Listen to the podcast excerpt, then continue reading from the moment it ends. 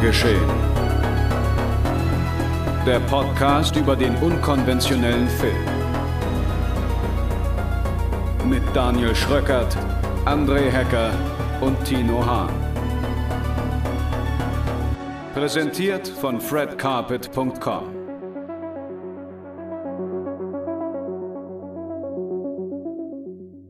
Halli, hallo und aufgehört, meine sehr verehrten Damen und Herren. Herzlich willkommen zur 18. Ausgabe des kleinen, aber feinen Podcasts rund um das Genregeschehen. Mit eben dem Namen Genregeschehen. Und wie immer an meiner Seite meine beiden Mitstreiter André Hecker. Moin, moin. Und Tino Hahn. Morgen. Mein Name ist Daniel Schröckert. Ihr befindet euch hier bei Genregeschehen, fredcarpet.com. Und ja, der Podcast-Plattform eures Vertrauens. Und hier ist das heutige Programm. In der heutigen Ausgabe wagen wir uns noch einmal in die Fear Street, um zu schauen, ob der Axtmörder im Jahr 1978 im Sommercamp deutlich runder läuft als noch zuvor. Darüber hinaus reden wir über Slasherman, das Horrorfilmdebüt von Schauspieler und Regisseur Jay Baruchel und wir reden über She Dies Tomorrow, der zweite Langfilm von Schauspielerin und Regisseurin Amy Seimetz. Und zu guter Letzt wird es noch einmal asiatisch wild mit The Rookies und ihrer Mad, Mad, Mad, Mad, Mad Mission.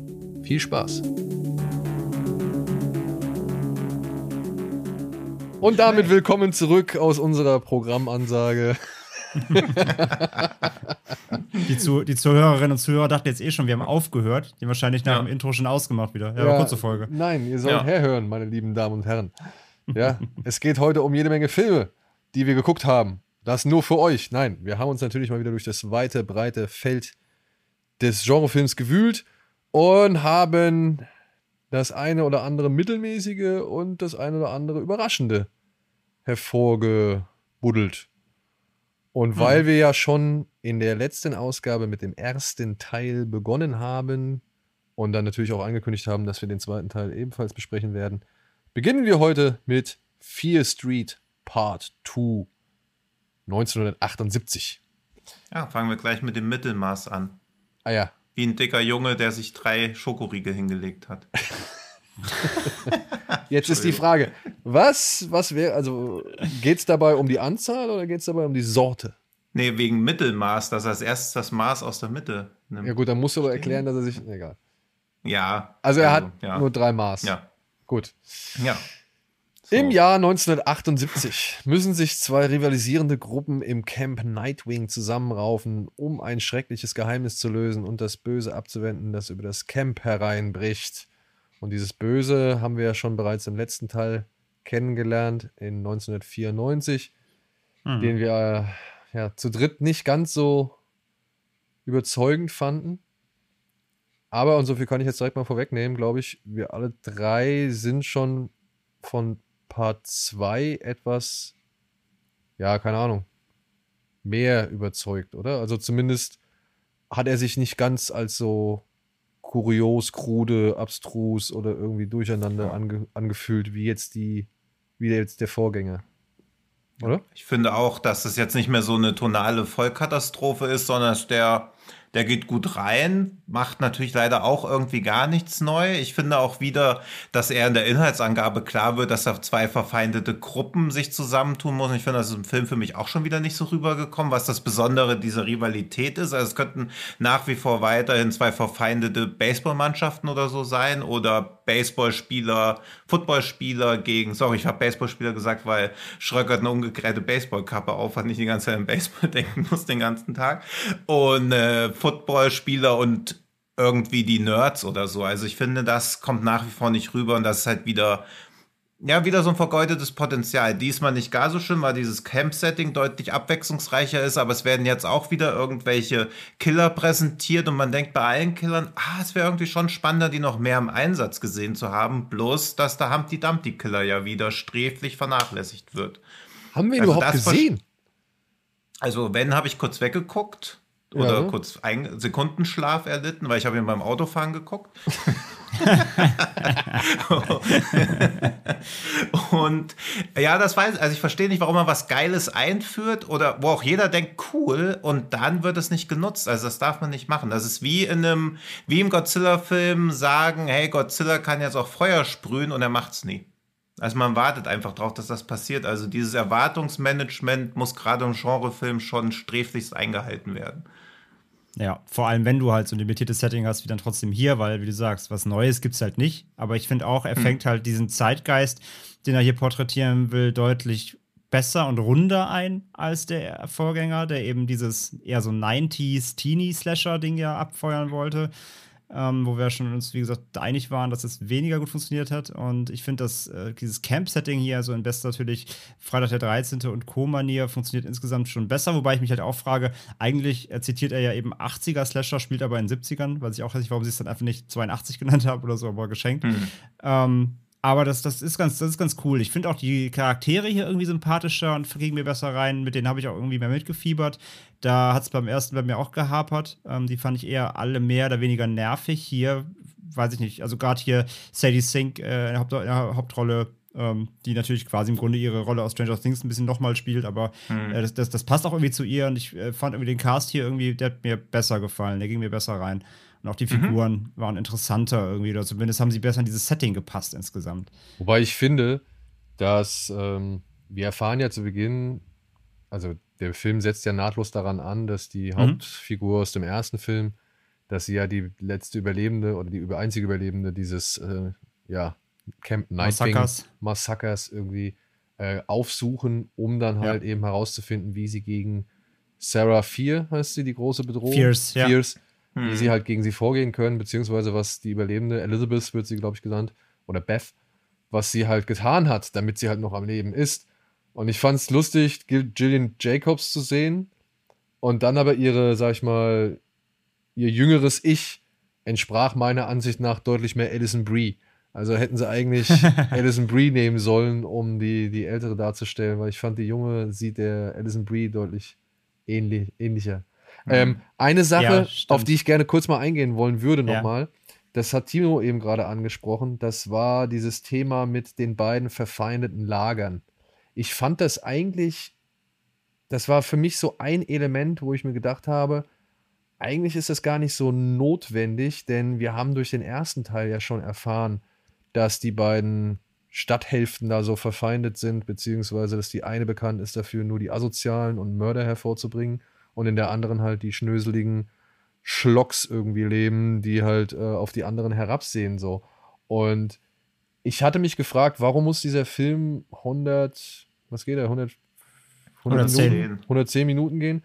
Und habe mir dann so im Nachhinein gedacht, ja, was war denn da jetzt eigentlich so zu viel? Ja, und ich finde, es sind halt diverse Situationen, die dieser Film immer wieder etwas länger ausspielt, als er muss, meiner Ansicht nach. Und mhm. dazu gehört aber dann auch, dass dieses ja, dass diese Rivalität nochmal mehrfach zur Sprache gebracht wird, ohne, und das ist das, was Tino, was ich, wo ich Timo recht geben würde, ohne dass es irgendwie so eine richtige Vertiefung bekommt, ohne dass es irgendwie mhm. einen Grund dafür gibt. Die sagen sich alle nur gegenseitig, wie scheiße sie die andere Seite finden, aber du erfährst nie so wirklich warum. Und dann denke ich mir halt, okay, das haben wir ja schon im ersten Teil eigentlich oberflächlicher gehabt. Ähm, wenn ihr es jetzt hier auch nicht vertiefen wollt, ja, dann lasst es doch eigentlich weg. Also ich fand dieses, dieses Element, dass man das nochmal irgendwie einbauen muss, nicht notwendig. Vor allem, wenn man es halt nicht weiter begründet. Ja, ja ich, da, da, es wurden ja mal, keine neuen Informationen ja. zu dieser Fehde hinzugefügt, sondern nee. es wurde sich ja eigentlich nur auf dem Status quo, dass die halt schon bereits verfeindet sind, ausgeruht. So. Und das wäre dann für mich irgendwie ein Element gewesen, auf das hätte man eigentlich verzichten können. Da wäre der Film noch ein bisschen kurzweiliger gewesen. Ja. Ja, ich vermute, ja, die, Krux, ich vermute, die Krux an der hm. Sache ist einfach, dass man halt wirklich den Grund dann erst im dritten Film erfährt. Da wird es ja, bestimmt was geben. Ja, ja. Aber das Problem ist halt, wie du sagst, wir wissen das halt, du kannst es andeuten. Klar, sie haben natürlich mit diesem Spiel der zwei Gruppen, die zwei Farben, ne, dieses Flag, Capture the Flag-Spiel, hm. dieser, dieses Spiel, was ja eigentlich gar kein Spiel ist, sondern sie hassen sich ja wirklich, ähm, diese zwei, zwei äh, verfeindeten Gruppen, zwei verfeindeten Stadtteile. Ähm, hast du natürlich immer diese Sticheleien gehabt, natürlich diese, diese, dieses Mobbing dann auch, ne, dann der Hauptfigur, wobei das ja über Mobbing fast schon hinausgeht, wenn sie erstmal einen Arm ab anzünden. Aber ähm, also da, da, damit haben sie, ja. damit haben sie ja nur so ein bisschen das, die Charakterzeichnung gemacht, damit du verstehst, okay, also auch in dem Camp, ne, da, da herrscht schon ordentlich äh, Zündstoff und so. Aber ich gebe vollkommen recht, ich meine, im Endeffekt dauert es, bis es wirklich richtig losgeht, so auch mit dem Slasher-Part, vergehen halt gut 45, fast 50 Minuten.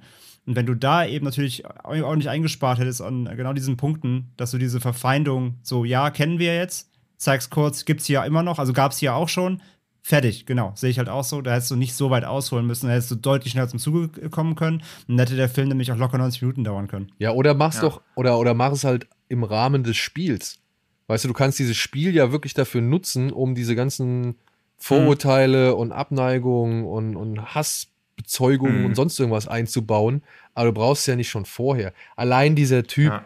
den, den fand ich, also das fand ich mit so einem Missgriff, weil der halt auch nicht richtig aufgelöst worden ist, der Campleiter, dieser Schönling, der dann halt ja. äh, mhm. mit dem einen Mädel aus Shadyville dann auch in die Kiste hüpft, so, wo ich gedacht ja, habe, ja. das ist die ein, der einzige Grund, warum der Typ im Film ist, ist halt, um diese Sexszene da einzubauen, um dann wieder dem Genre Camp Slasher irgendwo äh, Respekt zu zollen oder Tribut zu zollen. Aber der hatte keine Bewandtnis wirklich. Der taucht noch einmal dann später groß, also kurz auf, um mit dem späteren Sheriff da zu reden. Aber dann ist der plötzlich weg.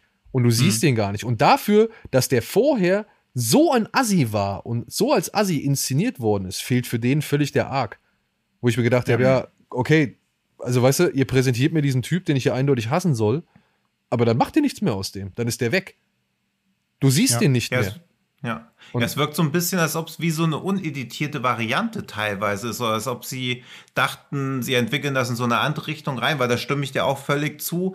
Das wäre viel effektiver gewesen, wenn das so spielerisch irgendwie dieser Konflikt aufgefasst wird und dann wird es halt so ernst, also dass du so merkst, okay, das ist nicht nur im Game oder in diesem Spiel der Konflikt, sondern die hassen sich halt wirklich. Ja. Das hätte halt viel mehr Impact gehabt und hätte auch eine viel verstörende Atmosphäre aufbauen können. Also so ist der Film halt ja trotz allem wieder so, ja so merkwürdig harmlos trotz allem. Also natürlich gibt es wieder Gorn, es gibt Tote, aber die wirkliche Bedrohung existiert ja auch nicht wirklich. Also es ist wieder unklar, auch hier, wer die Zielgruppe sein soll, aber diesmal ist er, finde ich, nicht mehr so auf Kinder gerichtet. Also das ist halt jetzt schon eher so ein Teenie-Horror. Und ich hier, hier, ist nur, hier, ist, hier ist nur die Axt auf Kinder gerichtet. Und ja. wenn, auch, wenn, wenn, wenn, wenn, auch, wenn auch offscreen tatsächlich. Aber ich fand's, ich fand's konsequent, dass sie auch wirklich da die Kids zerhacken. So. Das ist schon krass. Und ich, also auch, und jetzt, wir haben jetzt natürlich wieder kritisiert so, aber muss ich halt auch sagen, ich fand, der war halt in sich einfach viel, viel stimmiger und konsistenter. Der wirkte wie mhm. ein Film, so wie eine. Ja auch wenn da manche Szenen irgendwie ein bisschen schräg waren oder auch wenn mal wieder ein paar Anschlussfehler sich eingeschlichen haben, so,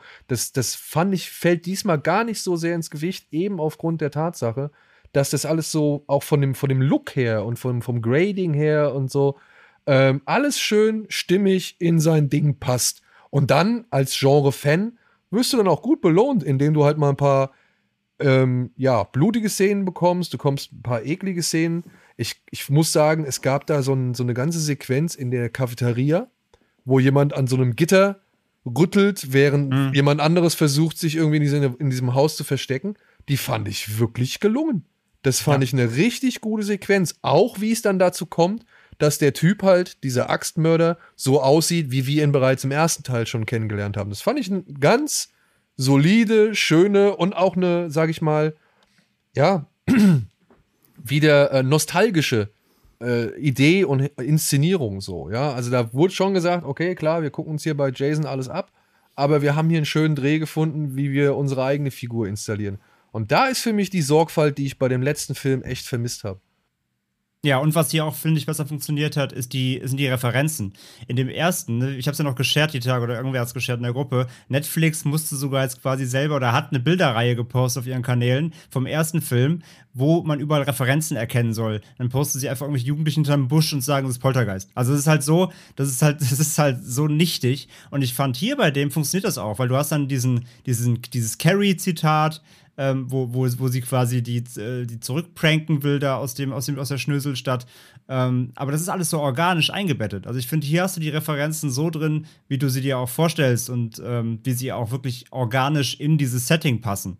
Und das fand ich auch echt cool so. Ja. Und äh, die, die waren nicht nur einfach eingeworfen oder beziehungsweise ein Social Media Post muss mir dann nach dem Film sagen, wo ich was erkennen soll, sondern ich erkenne es im Film. Und klar, sie benennen es ja dann auch, aber es passt ja auch zu der Szene ähm, mit den Käfern dann erst, ne? was ja dann so auch so cool aufgelöst wird, weil du erst von dieser Farbe ausgehst und ja. so. Also das sind so coole kleine Momente, die haben auch funktioniert, fand ich halt auch. Und ich muss ja wieder sagen eben, was, also der Film ist dann immer wieder am schwächsten, wenn er nämlich wieder eins macht, nämlich wieder auf diese Hexenlore leider eingehen. Mhm. Denn dieses ganze Geschisse da in dieser Höhle mit den Malereien und halt wieder das, das ist alles so, also A, super stumpf, weil wie sie es dann auch auflösen, das hast du halt in tausend Filmen halt gesehen, in Geisterfilmen, in, in, in, in allen möglichen Grusel-Paranormalfilmen. Ähm, so die, die, die, die Lösung liegt auf der Hand. Und äh, genauso spielt sie es ja, es dann halt aus. Ne? Es passiert halt genau, wie du es denkst, und dann ist halt auch rum. Also dieser Hauptarg, der ist, der ist, finde ich, so uninteressant und immer dann, wenn der halt ins Vordergrund rückt, wird der Film schlecht. Und wenn er aber wirklich sein, sein Slasher-Camp-Ding dann ausspielt, dann macht er halt auch wirklich Spaß. Wobei ich auch klar bei Tino bin, gerade in dieser letzten Szene dann am Baum da, ne? Ich denke mir halt, diese Killer sind teilweise so fies, auch vom Look her. Dieser, dieser eine Michael Myers-Verschnitt auch da, äh, zum Beispiel, der sieht so fies aus. Mhm. Den würde ich gern mehr sehen. Aber die ja. dürfen dann ja auch nur so drei Minuten kurz mal einmal rumstechen und dann ist halt auch wieder rum. Das ist echt schade. Der dann noch mehr rausholen können, wenn er sich eben in anderen Bereichen eben Zeit eingespart hätte. Ja. Ja, und die sind ja vermutlich jetzt auch endgültig Geschichte, weil 1666 werden sie wahrscheinlich nicht am Start sein. Nee, nicht in der Form nicht. wahrscheinlich. Nee, ja. nee genau. Ich, ja. Aber was ich mir vielleicht vorstellen könnte, ich meine, leider verspricht diese Vorschau, die sie am Ende des Films zeigen, nicht unbedingt, dass, äh, also, dass es so wird.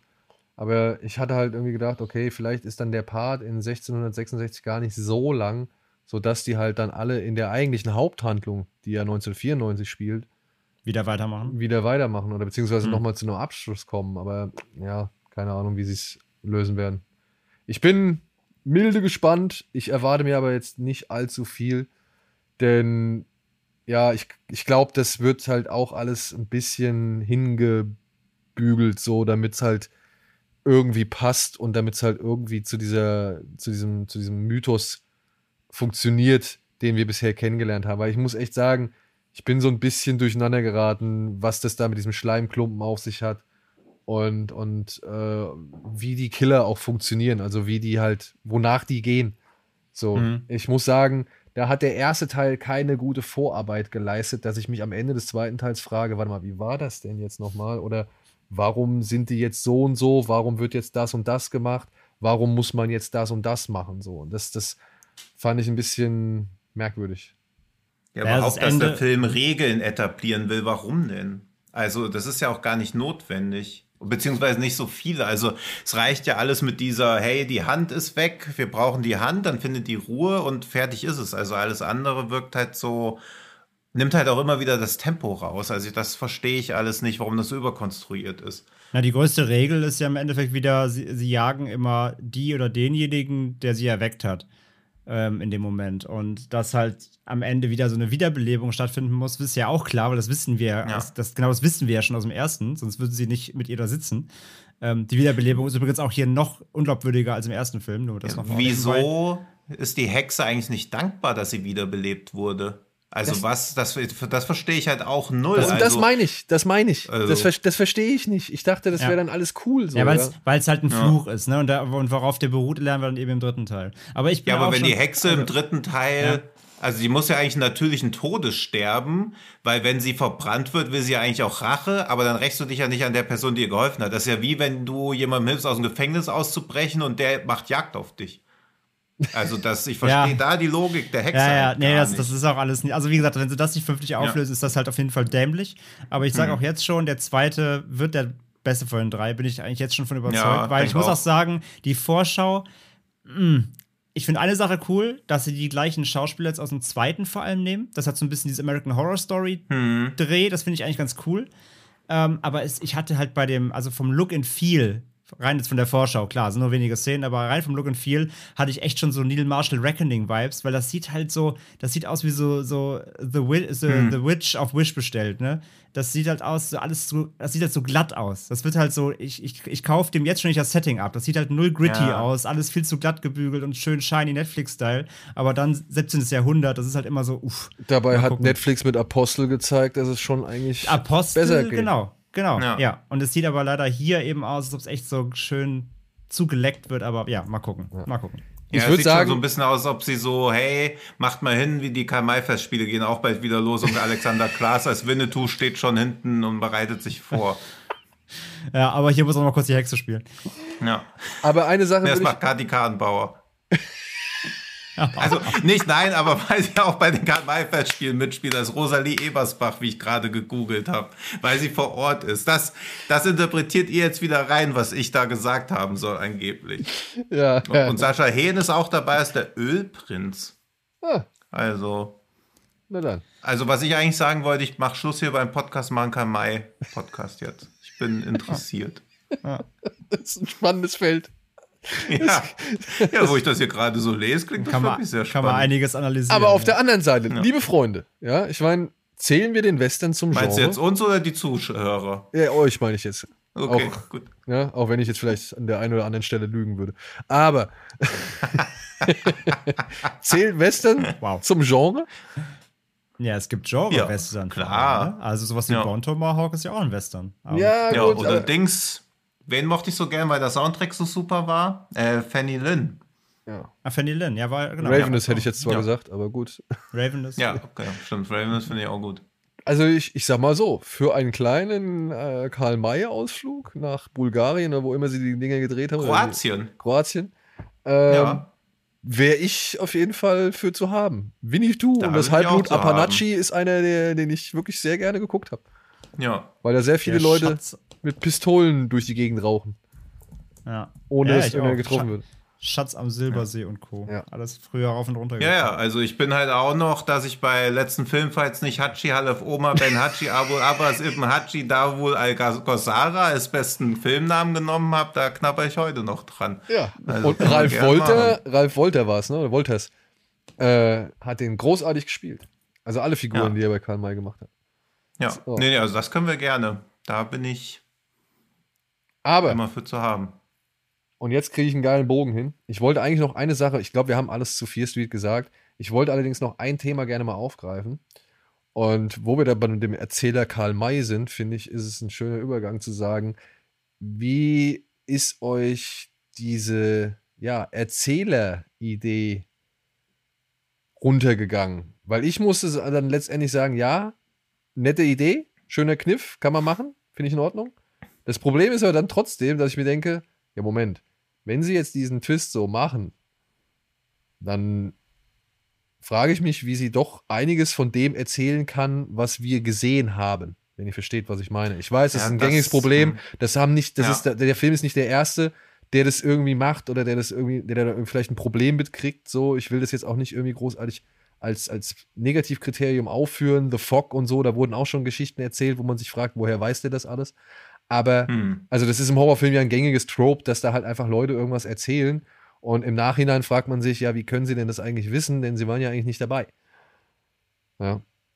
Ist euch das irgendwie, weil mir ist es leider irgendwann dann nur einmal in den Sinn gekommen, weil dann doch mal hin und, hin und wieder oder zwischen, also zurückgeblendet wird ins Jahr 1984 und weil halt eben diese Erzählerperspektive nochmal einen Kniff bekommt, so.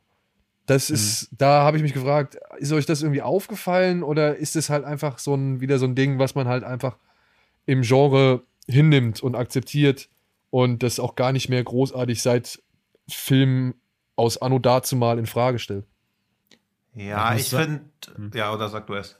Ja, ich wollte nur, ich wollte, also ich kann das ganz schnell, ganz schnell beantworten. Für mich hat gerade auch so ein Film wie Fear Street so viel, also der fordert so viel Suspension of Disbelief, dass mir das dann auch schon wieder Latte ist. Also dann, dann, Okay. wir haben es ja gerade schon rauskristallisiert, wie viele Sachen du da auch wirklich hinnehmen musst und wo alles völlig unklar ist. Also da, da ist mir die Erzählerperspektive so, wo er weiß die Sachen, die irgendwie an, in der Höhle da passiert ist, wo er weiß, die das, das, ne, wo er kennt die ganzen Details, Genau. aller Figuren und wo sie einfach nun mal nicht dabei war. Ähm, klar, das ist halt Bullshit, aber ja, wie gesagt, wenn du diese Erzählerperspektive wählst, äh, was der Film ja hier eben macht, dieses Märchen, Märchenonkelmäßige, zwei, hm. zwei, Kids, zwei Kids lassen sich einmal das Jahr 78 Revue passieren. Hm. Ja, ey, dann zerfällt das halt da schon. Also, das musst du einmal schlucken, es ist halt auch vorbei. Aber wie gesagt, das hat bei mir jetzt bei Fear Street sehr gut funktioniert, weil der, weil der halt einfach allgemein so viel erfordert, dass du einfach hinnimmst. Das war jetzt okay. Äh, allgemein den Trope, so, ja, wie gesagt, es liegt so ein bisschen wirklich tatsächlich an, der, an dem Film selbst. Wenn, der, wenn das jetzt wirklich ein, ein Horrorfilm ist, was mit was, was, was, was Fantastisches, kann ich das meist ganz gut hinnehmen, weil mir dann irgendwie dann doch die halt Atmo oder andere Sachen einfach wichtiger sind. Wenn sowas aber natürlich in wirklich eher bodenständigeren Filmen passiert, wo du wirklich auf, auf rote Fäden, Zusammenhänge, ähm, wer kann was wissen und so weiter. Wenn das wirklich Bestandteil des Films ist und der Handlung und welche Figuren über welches Wissen verfügen, dann finde ich es halt immer schwierig. Also klar, dann stolper ich auch mal drüber. Aber jetzt hier beim, bei dem Film spezifisch hat es mich jetzt nicht gestört. Also ich bin jetzt auch nicht wirklich drüber gestolpert. Ne? Also ich, es war jetzt nicht so, ja. dass ich mir gedacht habe, boah, was ein Bullshit. Mir ist es halt nur einmal, also mir ist es halt dann wirklich in den Sinn gekommen, aufgrund der Tatsache, dass vorher ein, zwei Mal zurückgeblendet wird und eben, weil sie halt nochmal so einen Dreh aus dieser Erzählung oder aus dieser Erzählperspektive machen. Und ohne ja. diesen Dreh wäre ich gar nicht auf diesen Gedanken gekommen.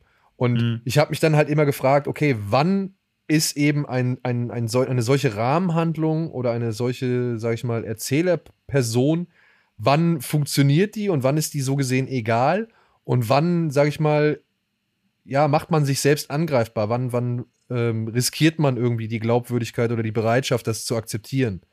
Und das war halt für mich zum Beispiel, das wäre für mich zum Beispiel äh, wie bei High Life, auch ein blöder Vergleich vielleicht oder kein passender Vergleich. Aber da hattest du die ganze Zeit dieses Logbuch von Robert Pattinson, was da irgendwie als Chronist hm. mit dabei war.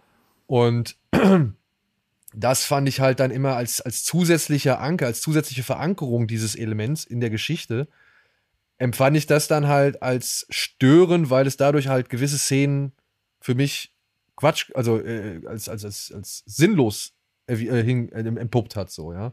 Hm. Und hier bei, bei Dings ist mir das auch vollkommen egal. Also ich will, will, wirklich, das ist, das ist nicht mal Nitpicking, was ich hier betreibe. Das ist einfach nur eine Beobachtung, die ja. ich mir dann gestellt habe.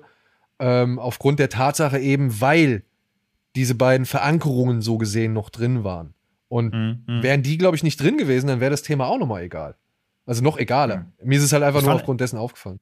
Ich fand aber auch diesen erzählerischen Kniff gar nicht jetzt so super überraschend irgendwie. Also sie haben das jetzt so als mega tete hingestellt. Ich fand so, ja, okay, das konnte man sich auch Ja, musst du ja, wenn du wenig denken. hast, musst du halt trotzdem so tun. Also das ist ja, ja, so ein bisschen das Problem des Films, dass er an vielen Stellen wenig hat und trotzdem so tut, als ob es so mega krass wäre. Ja. Aber auch da ist, glaube ich, das ist ja, also positiv formuliert soll sowas wie Fear Street ja, glaube ich, die Einstiegsdroge für viele sein, so wie halt vor 20, 25 Jahren Scream irgendwie die Einstiegsdroge war in so Slasher-Filme. Deswegen musst du ja gar nicht besonders raffiniert erzählen, weil viele das ja noch gar nicht gesehen haben.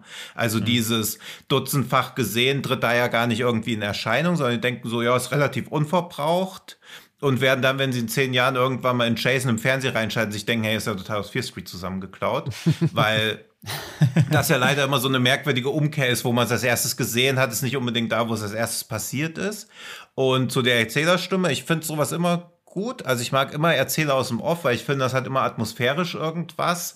Aber das rechtfertigt gleichzeitig noch weniger, warum es am Anfang eine Dreiviertelstunde dauert. Du könntest ja einfach aus, aus dem Off erzählen. Also anstatt da ein paar etablierende Momente zu machen, vielleicht noch eine Montagesequenz, da was aus dem Off erzählen zu lassen, kriegst du ja trotzdem eine Dreiviertelstunde lang immer noch Sachen gezeigt. Plus eine Erzählerstimme, das muss ja eigentlich das Tempo oder die Dramaturgie straffen, sonst verpufft so eine Erzählerstimme ja komplett. Weil warum ist die da, wenn die nicht Zusammenhänge im Zeitraffer quasi erzählt? Ja. Also genau, warum ist sie da, so wenn sie nicht abkürzen kann? Ja, weil du hast so ein Tell, Don't Show, also du kriegst alles erzählt, nicht gezeigt, aber gleichzeitig kriegst du trotzdem ganz viel immer noch gezeigt. Und dieser Wechsel zwischen alleswissender Erzähler und zuverlässiger Erzähler ist natürlich irgendwie ganz spannend, aber ich finde auch, dass du einem Off-Erzähler vertrauen können müsstest als Zuschauer. Ja. Dass er halt wie so ein, also dich durch den Film durchleitet. Und es gibt ja diesen einen, glaube, heißt der Spuren von Rot oder so mit James Belushi. Das war zumindest das erste Mal, wo ich gesehen habe oder mitbekommen habe, dass die Off-Stimme unzuverlässig ist, weil man hört ja die ganze Zeit schon Belushi, wie er in so einem Film, also in so einem Kriminalfall irgendwie aus dem Off erzählt, wie er da so ermittelt und am Ende kommt raus, dass er der Täter ist und dann wird so sinngemäß aus dem Off auch nur so gesagt, ja, was habt ihr denn gedacht, dass ich ein netter Kerl bin oder was? wo man so denkt, ja, okay, gute Verarsche, ist auch irgendwie frech, aber es hat funktioniert. Und falls der Film nicht genauso gewesen sein sollte, mag ich es zu verzeihen. Aber ich habe den irgendwie mit 14, 15 gesehen und fand es mega geil. Aber vielleicht habe ich mir auch mehr reininterpretiert, als ich jetzt erinnern kann. Aber das war jedenfalls, wo der Off-Erzähler auf einmal ein unzuverlässiger Erzähler war, wo ich so dachte, krass, dass ein Film mich belügen darf, das wusste ich gar nicht. Das ist erlaubt ist gesetzlich. Aber das funktioniert ja. Und inzwischen ist es halt so, also es darf halt nicht so inflationär eingesetzt werden. Ich fand es bei Fear Street gut aber dann noch weniger Grund dafür, warum es 110 Minuten geht. Ja. Ja, gut, wie gesagt, war nur eine kleine Beobachtung, die ich hatte und wollte ich mal eben euch ein bisschen. Ich meine, selbst ja, aber, Terrence Malick schafft es, den Offsprecher für Zeit also für zur Beschleunigung zu nutzen. Wenn Terence Malick hinkriegt, irgendwas zur Beschleunigung zu nutzen, da hat ja niemand mehr eine Ausrede. Nicht mal die eine Schnecke bei The Rookies. Ja. Um einfach mal vorzugreifen. Aber ja, ja, ja. Oh, ja. Auch ein schöner Moment, auf den ich mich jetzt schon freue. Ja. Aber vorher dürfen ein wir uns. Foreshadowing zu betreiben, ja. ja. Aber vorher freuen wir uns, euch nochmal einen kleinen Film an die Hand zu geben, der wahrscheinlich untergehen wird. Oder beziehungsweise aufgrund seines deutschen Titels eher unter die Sparte, ja, One of Those oder keine Ahnung, einer von denen gepackt wird. Er heißt. Na, dank, dank, uns jetzt, dank uns jetzt nicht natürlich. Ja, hoffentlich nicht. Ja. Na, hoffentlich ja. nicht. Denn äh, ich, ich greife mal vorweg, ich finde, dem Film kann man schon mal eine Chance geben. Er heißt Random Acts of Violence im Original und kommt hierzulande bei uns über Tiberius auf Blu-ray und DVD unter dem Namen Slasherman in den Handel. Im September. Im ja. September. Ja, aber wir konnten ihn jetzt schon Wobei, sehen. Ja. Hm. Bitte was? Ja, zur Ehrenrettung muss man ja sagen, dass Slasherman sogar einen gewissen Sinn ergibt, weil es um eine Comicfigur geht, die Slasherman heißt, aber es klingt halt trotzdem sehr trashig. Genau. Also wenn man so aus dem Filmkontext weiß, okay, es geht um einen Comic und er ist, äh, obwohl der Comic ist nicht mal so besonders trashig, aber wenn man diese, diesen Kontext hat, ist der deutsche Titel schon nicht mehr so schlimm, aber so klingt es halt wirklich nach einem Ja, aber du siehst das, du siehst das Cover, ja, und ja. du siehst dann den Titel und denkst dir so, ja, okay, weiß ich nicht Wrong Turn 8. Ja. ja. Freddy 28. Ja. Michael, Michael 37 oder Halloween 37 und, und weiß ich nicht. Äh, Klon XY von all diesen anderen Filmen Nummer 8000. So, mhm. ja. Gut, aber wir haben schon ein bisschen. Dachten wir, dachten wir ja auch wahrscheinlich. Dachten ja. wir ja auch, beziehungsweise ja. wir dachten halt one of those. einer, ja, dieser, genau. einer dieser Filme, die irgendwo dann beim so. Mediamarkt oder World of Music oder wie sie auch alle heißen oder äh, weiß nicht, im, im, im Walmart oder keine Ahnung, in so einem riesengroßen Bottich liegen. Ja, ja so die Softwarepyramide für Filme. genau. ja. Weil sie halt auch aus dieser Random Releases of Tiberius-Reihe, aus der aber leider fast jeder Film von Tiberius ist. Ja, also einfach die Dinge, die du halt in irgendeinem so komischen Sammelregal oder in so einem Sammelbecken ja. findest, wo es heißt, hier alle Filme 2 Euro. Ja. Genau. ja, oder irgendwie so zehn Horrormeisterwerke auf zwei DVDs, wo du halt weißt, okay, da ist nur die allerletzte Krütze drauf, aber einer von denen ist dann doch überraschend gut, aber du wirst ihn halt nicht schauen. Genau. Und so du wirst, ihn nicht, du wirst ihn nicht, du wirst ihn nicht finden. Genau, ja. ja, du wirst ihn nicht finden, weil du dir halt ja. denkst und du liest die Titel durch und dann denkt man sich so, okay. Ja. Brauchst du alle ja. nicht, hast du alle irgendwie schon mal besser gesehen. Aber tatsächlich gibt es manchmal auch Ausnahmen. Und ich würde jetzt Slasherman als eine solche bezeichnen. Wir haben es ja. eben schon vorweg, vorweg, vorweggenommen, kurz. Es geht hier um, ja, um einen Comic-Autoren, der beginnt, unheimliche Ähnlichkeiten zwischen der von ihm geschaffenen Figur Slasherman und schrecklichen Ereignissen aus dem wahren Leben zu bemerken. Alles nur Zufall oder nimmt sich ein wahnsinniger Fan ein Beispiel an der brutalen Literatur? Und ja, dieser Film wurde ja. inszeniert von Jay Baruchel, den vielleicht einige Leute immer noch kennen aufgrund, ja, This is the End oder She's Out of My League oder She's Out of Your League. Ich glaube, so heißt der im Original. Oder halt so ein paar andere Filme im Umfeld von Seth Rogen, Jonah Hill und diese ganze andere Hollywood-Clique. Viel Comedy vor allem halt. Ja, viel Comedy vor allem, Ja. genau. Aber der Mann ist umtriebig, der hat schon äh, auch ja, Drehbücher geschrieben, wenn ich es jetzt richtig mitbekommen habe, oder war immer an Drehbüchern auch beteiligt. Hat, glaube ich, Kurzfilme und so auch immer mitgewirkt und Sketche gemacht und so. Und hier hat er jetzt einen, ja, einen richtigen Slasher abgeliefert, der auch sehr lange Zeit irgendwie wie so ein typischer Direct-to-Video oder Direct-to-DVD oder keine Ahnung, äh, im Streamingdienst ganz hinten auf der neu erschienenen Liste ähm, rüberkommt und auch optisch nie ganz verbergen kann, dass er relativ günstig war oder halt eben nicht für die Leinwand produziert wurde. Aber der meiner Hm. Ansicht nach schon von Beginn an eine gewisse, wie soll ich sagen, also man merkt, dass die sich da schon Gedanken gemacht haben, anhand der Dialoge, die Figuren sprechen, anhand der Ereignisse, die passieren, anhand der Geschichte, die sich entwickelt oder die entwickelt wird. Und dann halt auch am Ende auf eine, sag ich mal, Idee hinausläuft, wo ich mir auch sagen muss, Respekt. Das ist vielleicht nicht alles von vorne bis hinten irgendwie kurzweilig oder mitreißend oder wirklich spannend zum Nägelkauen, aber man hat sich echt Gedanken gemacht und ich fand die Idee wirklich gut, auf die der Film hier fußt. Ja, Mhm. wie sie ausgespielt wird am Ende ist noch so eine Sache, da muss ich auch sagen, das ist, glaube ich, dann immer so dieses ja, Dilemma, glaube ich, in dem dann so Filmemacher stecken, die irgendwie versuchen, einen Langfilm hinzukriegen, aber dann vielleicht merken, okay, es trägt sich doch nicht alles über die Zeit oder ich habe doch, oder mir fehlt doch noch irgendwo, mir fehlen doch noch irgendwo ein, zwei, drei Szenen und dann wird halt irgendwas halt immer mal schon länger ausgespielt.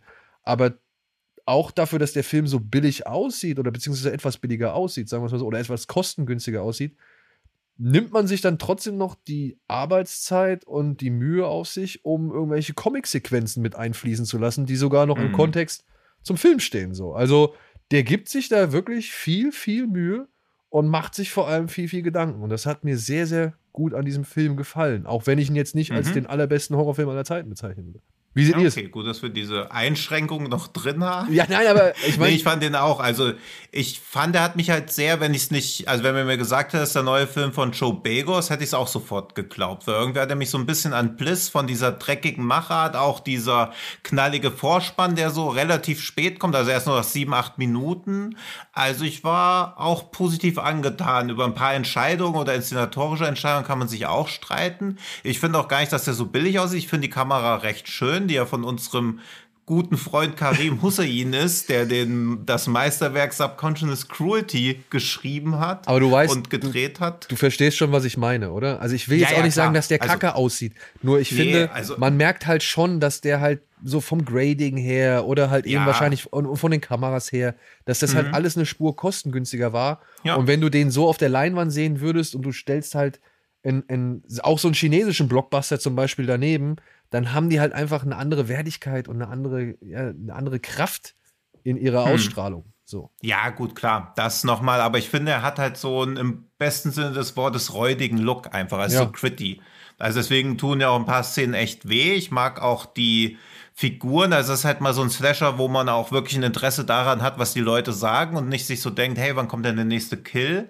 Also, es ist halt so ein ambitionierter Film, wo ich denke, ich will mehr von dem Typen sehen. Ich war auch ein na, nicht gelangweilt, aber ein paar Szenen spielen sich halt schon ein bisschen zu lange aus. Ja. Aber ich glaube, das sind halt so Kinderkrankheiten beim Regiedebüt, gerade in einem Genre, wo du schauspielerisch nicht zu Hause bist, beziehungsweise hat er ja eindeutig mehr Comedy gemacht als Horror-Slasher.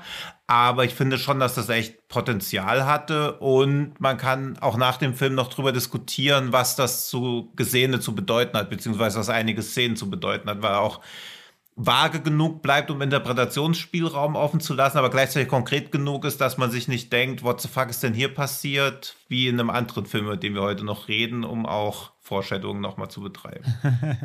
Ja, vor allem, dass er sich halt so, so krass mit dem Thema halt äh, Belustigung zu Gewalt auseinandersetzt oder Gewalt Mhm. zur Belustigung oder zu Unterhaltungszweck. Ähm, das fand ich schon, fand ich schon für so einen kleinen Film, der eigentlich eben genau damit auch punktet, Mhm. eben mit, Ja. äh, mit, mit, wie soll man sagen, ja, mit dem Zuschauer zufriedenstellender Gewalt. So, weil du guckst es ja auch an, eben um Gewalt zu erleben oder beziehungsweise weil dich halt eben doch irgendwo diese Gewalt bespaßt oder unterhält oder fasziniert. Oder fasziniert, ja, ja. Ja, es ist ja, also man könnte ihn ja fast Metaslasher nennen. Also er macht halt hier die, ich meine, das ist natürlich kein, keine neue Frage, mit der beschäftigen wir uns äh, gerade in dem Genre seit Jahrzehnten.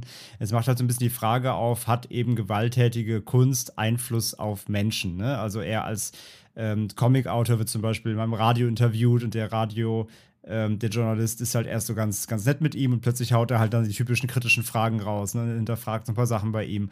Und man merkt eben, dass er bei, mit den, bei den Kritikern eben so ein Verruf kommt, dass er ähm, eben kranke Scheiße zeichnet, weil er irgendwie, er sagt es glaube ich einmal, er hat irgendwie über 200 noch was Morde gezeichnet in seinen Comics.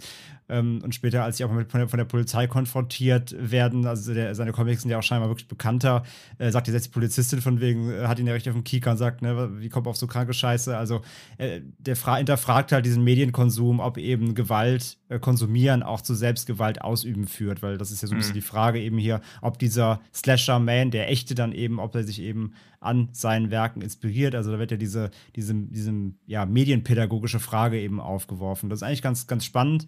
Ähm, ja. Führt er halt natürlich nicht komplett aus, also beantwortet sie natürlich auch eher so semi. Ähm, er geht dann eher so andere Pfade später. Ich muss sagen, so rein, was erstmal den, den reinen Slasher an sich, den der Film selbst dann ausführt, angeht, fand ich es ziemlich gut und auch echt ganz schön, Tino hat es eben schon gesagt, auch tut einiges ganz schön weh. Also ich fand die wie er es inszeniert, so, ist schon echt ziemlich hart. Teilweise musste ich auch gerade in der zweiten Szene später nachher mit der Familie da auf diesem Highway, oder nicht Highway, aber auf der, auf der Landstraße, hatte ich fast so ein bisschen Hitcher-Vibes. Mhm. Also da dieses Auto anhält, das, fand ich, das fand ich ganz schön böse auf jeden Fall. Also das kann er auf jeden Fall. Ich muss halt sagen, ich glaube, mein größter Kritikpunkt am Film ist, und das ist eigentlich der Witz daran, er, er, macht halt so ab der Hälfte ungefähr, macht er halt quasi, schlägt da einmal so die Räder ein und lenkt dann einfach mal so die Ausfahrt hoch und macht halt was ganz anderes. Und vielleicht hätte es dem Film besser getan, tatsächlich doch länger auf dieser klassischen Slasher-Ebene erstmal zu bleiben, bevor er dann am Ende diesen, diese Ausfahrt nimmt und dann nochmal diesen Twist reinbringt, vielleicht.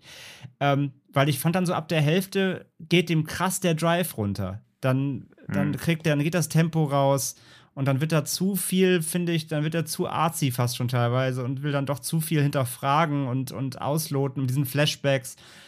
Da nimmt sich da komplett die Spannung und natürlich den Slasher-Anteil raus. Das hätte er vielleicht ein bisschen länger ausspielen sollen. Da waren dann vielleicht doch zu wenig Slasher im Slasher und dann doch zu viel äh, hinterfragen und, und äh, ja, wie gesagt, andere Pfade bestreite ich jetzt nicht spoilern will.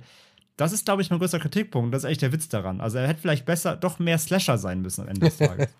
Ja, er versucht da ja auch irgendwie was anderes, was aber ja zu spät halt irgendwie erst Sinn ergibt. Also es ist so ein bisschen dieses Problem, was ja auch gegen späteren Staffeln von 24 aufkam, dass manche Figuren sich ganz merkwürdig verhalten haben. Und man erfährt halt in Folge 14, dass das Maulwurf war und das Verhalten ergibt dann irgendwie Sinn. Aber trotzdem hat man sich ja bis dahin geärgert oder gedacht, was soll das denn? Also nur weil du mhm. später einen Sinn gezeigt bekommst, sind ja die 40 Minuten bis dahin trotzdem passiert und das macht es ja auch nicht ungeschehen. Und dieses, aha, so ist das also, wiegt ja trotzdem nicht auf, dass man bis dahin eher so semi unterhalten war, beziehungsweise ja an vielen Entscheidungen dann irgendwie gerieben hat. Also das ja, oder das ich dachte, Film ich dachte, hoch an, dass er es probiert, aber ja, ich dachte wieder die ganze zu viel, Zeit, also zu viel gewollt. Das ist halt oft schade, dass im Genre manchmal zu viel oder zu wenig gewollt wird. Also dass so diese Balance immer schwierig zu finden ist. Also ich fand es bei dem Film gut, dass er es wollte, aber halt, wie gesagt, für mich kam es zu früh.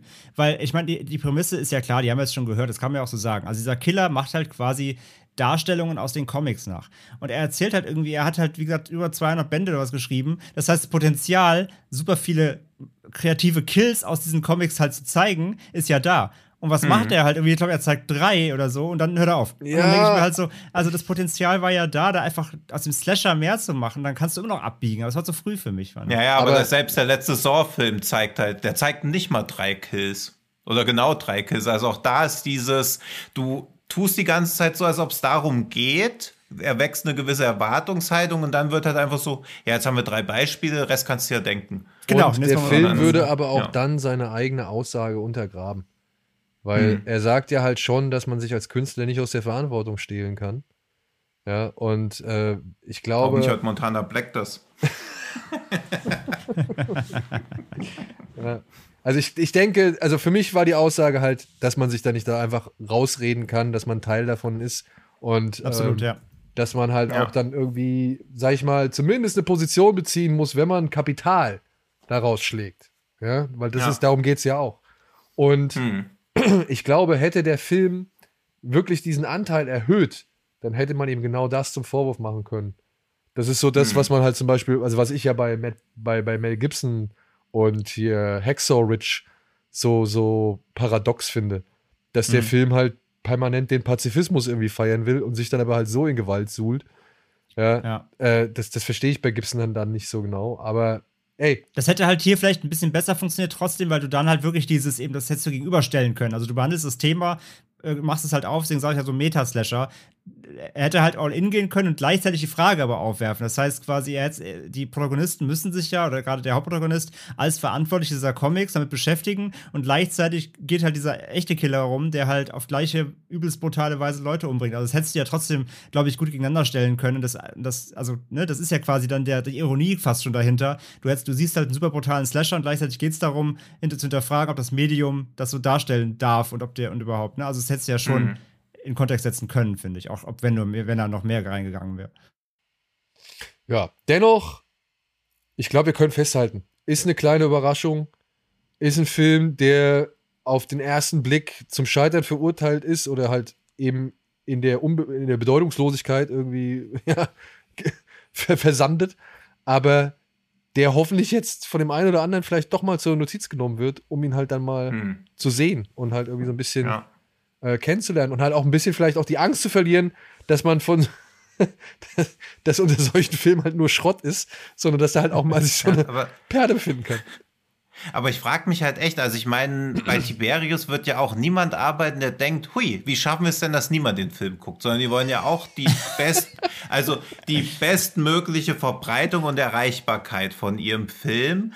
Aber das Cover sieht halt grausig aus, finde ich, gibt auch gar nicht auch nur annähernd wieder, um was es im Film geht. Er weckt aber auch kein falsches, übertriebenes Bild. Also es ist ja auch nichts, wo man so denkt, krass, den gucke ich, den will ich unbedingt sehen und danach merkt man, okay, es war eine Mogelpackung. Also der ist ja noch, der ist ja völlig, das das Cover ist ja ein richtiges Understatement.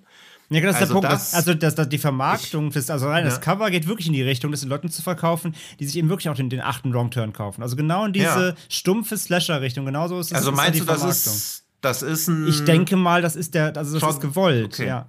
Ja. Okay. Aber wie du sagst, es ist ein ich so- Understatement für den Film, ganz klar, Ja. weil das, das, das Cover verspricht dir halt wirklich so einen 18, 80-minütigen, wahrscheinlich auch geschnittenen, weißt du, so ab 18, aber eigentlich ist es Ja. geschnitten, alle Gewalt fehlt, so ein, Ja. so ein Billow-Slasher. Genauso das ist so ein B-Move, so ein C-Slasher. Aber genau das ist es ja eben nicht und deswegen ist es ein Understatement auf jeden Fall, ja. Aber, Ja, aber es ist ja nicht mal Blut zu sehen. Also ich meine, der sieht ja auch eher aus wie ein. Na, er sieht ja auch eher aus wie ein Prügelfilm. Der erinnert mich halt ein bisschen an diesen. Wie hieß der denn? Kompressor, Depressor, irgendwas mit Redeemer, wo der Typ auch so eine Schweißermaske auf hat. Doch, der heißt Redeemer. Ihr dürft euch jetzt 20 Minuten mal über was anderes unterhalten, wenn ich das suche. okay. Doch, der aus. Nee, Redeemer? Okay, Redeemer ist wieder irgendein so ein Prügelfilm. Meinst du diesen Demolisher? Oder Demolisher? Demolisher, ja, genau. Ja. Okay. Der hatte doch auch so ein. nee, der hat einen Helm aufgehabt. Meine ich. hatte, der, ein- hatte der einen Motorradhelm? Ja. So Ah, okay, ist der sake of mir wegen. Dings, wegen Sake of Wishes so präsent im Kopf, okay.